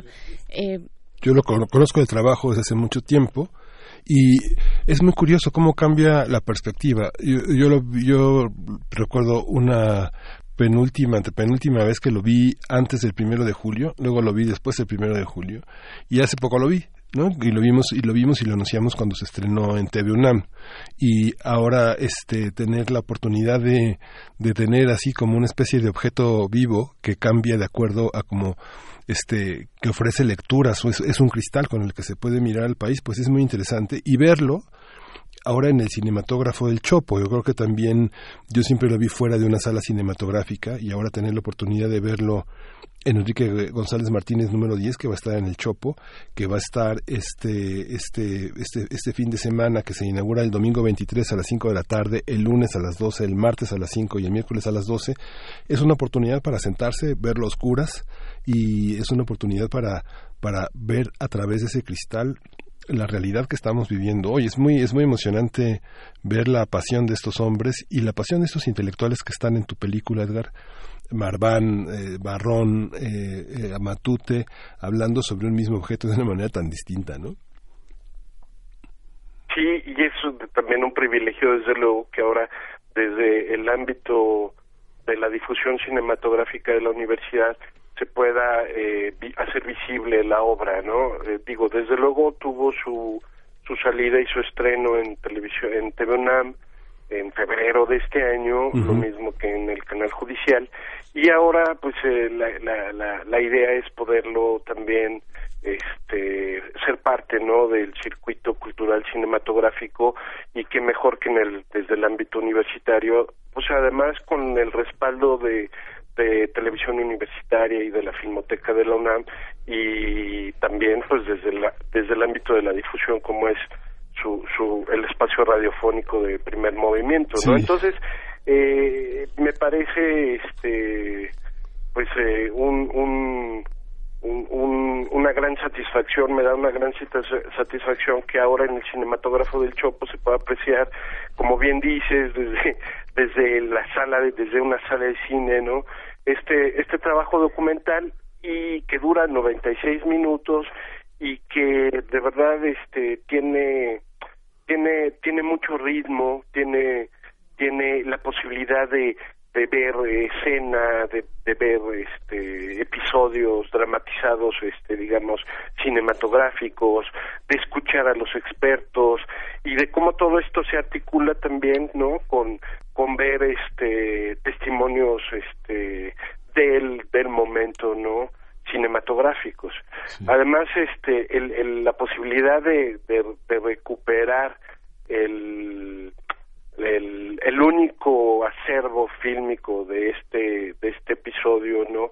Del cual presuntamente no se, no se, no se tiene eh, 100% la veracidad de saber quién fue el que el autor de, de esa, de esa filmografía. Se presume que el autor de ese de ese de esos de esos este de esos pies de película eh, fue un cineasta cretano eh, que pionero del cine en México eh, Miguel Ruiz Moncada que posteriormente fue productor de una película mítica y de culto que se llama La Mancha de Sangre y también argumentista del prisionero número 13 entonces Miguel Ruiz Moncada funda en 1916 la compañía cinematográfica queretana India, asociado con el gobernador en ese momento del estado de Querétaro, que es el general Montes, y el, el, el- se presume, o por ejemplo, el, en, en este caso el doctor Aurelio de los Reyes, ¿no? como investigador de, del cine silente, presume o se presume que el, que el autor de ese de ese de esa película o de esos de esos este pies de película es precisamente eh, Miguel Ruiz Moncada. Entonces, la recuperación de ese acervo, incluirlo como parte de, de los momentos que están dramatizados o, que está- o las recreaciones artísticas que se hicieron en su momento de, de, dif- di- de diferentes eh, circunstancias y momentos, porque básicamente, eh, por ejemplo, en el caso de la película, lo que está registrado es lo que aconteció alrededor del Congreso Constituyente. Es un Claro. poco más eh, asomarnos a la parte íntima de la historia que tiene que ver con eh, el despacho de Carranza, con eh, situaciones que tienen que ver con, con lo que estaba aconteciendo alrededor de, de la discusión eh, digamos pública y Bien. precisamente la discusión parlamentaria la discusión pública es lo que principalmente se ve en el espectáculo escénico entonces esa combinación junto con el los testimonios fílmicos y la voz de los especialistas pues es lo que le da una riqueza al trabajo de manera que es eh, como muy entretenido, ¿no? Como como darte es un recorrido, ¿no? Un poco hacer una crónica de cómo se fue dando todo el el, el, el, el proceso del Congreso, ¿no? Pues ahí, Y ahí cómo estaremos. Fueron fueron fueron atendiendo cada uno de los de los artículos más importantes, la educación, el trabajo y pues en este caso la propiedad originaria de la de la nación, ¿no? Eso es como el lo, lo, lo- el sustento de la película. ¿no? Perfecto, pues ahí estaremos. Gracias, gracias Edgar, gracias Edgar Pulido. Te mando No, un abrazo. Vamos, vamos a, voy, voy a ver Miguel. qué se siente ver los curas, verlo en el cine y bueno, ahí estaremos en el Chopo. Ojalá y coincidamos, Edgar. Un abrazo. Igualmente, gracias. Hasta pronto. Hasta pronto. Ya nos despedimos, Berenice, ¿verdad? Nos vamos a despedir, pero no sin antes invitarles este sábado 22 a partir de las 2 de la tarde aquí en Radio UNAM, en las instalaciones de Radio UNAM Adolfo Prieto 133, Colonia del Valle, al del Valle, a que vengan a ver, a revisar, a oler otros y otros libros. Los otros libros ya está preparándose todo en el área de estacionamiento de esta radiodifusora para que vengan a disfrutar de eh, editoriales independientes, Miguel Ángel. Sí, es un, es un regalo, es un privilegio tener este mundo que Carlos Narro ha, ha, ha gestado, ha hecho posible con un equipo muy prolífico. Y bueno, lo que estamos escuchando es Robert Johnson, es esta idea que Jaime Casillas ha logrado consolidar en cuando el rock dominaba al mundo. Se trata de un bluesista afroamericano que en la década de los años 30 revolucionó este género. La leyenda dice que Johnson era un pésimo guitarrista, pero que de la noche a la mañana se convirtió en esto que ustedes van a oír, en el blues, en el delta, y que le vendió su alma al diablo. Pues estamos escuchando Me and the Devil Blues en la interpretación de Robert Johnson.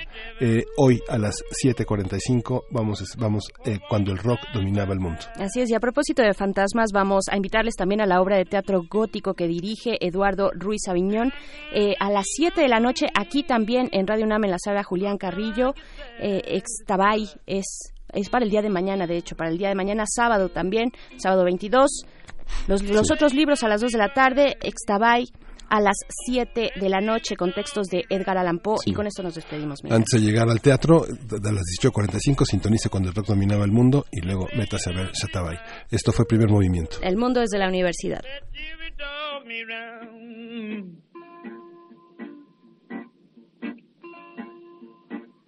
It must be that old evil spirit so deep down in the ground.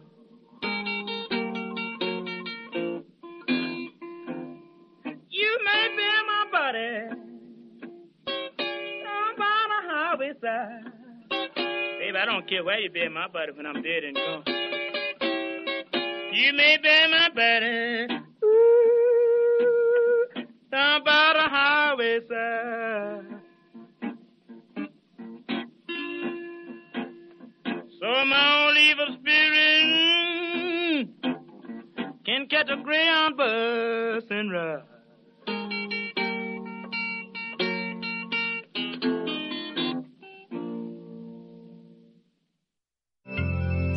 Radio UNAM presentó Primer Movimiento. El mundo desde la universidad.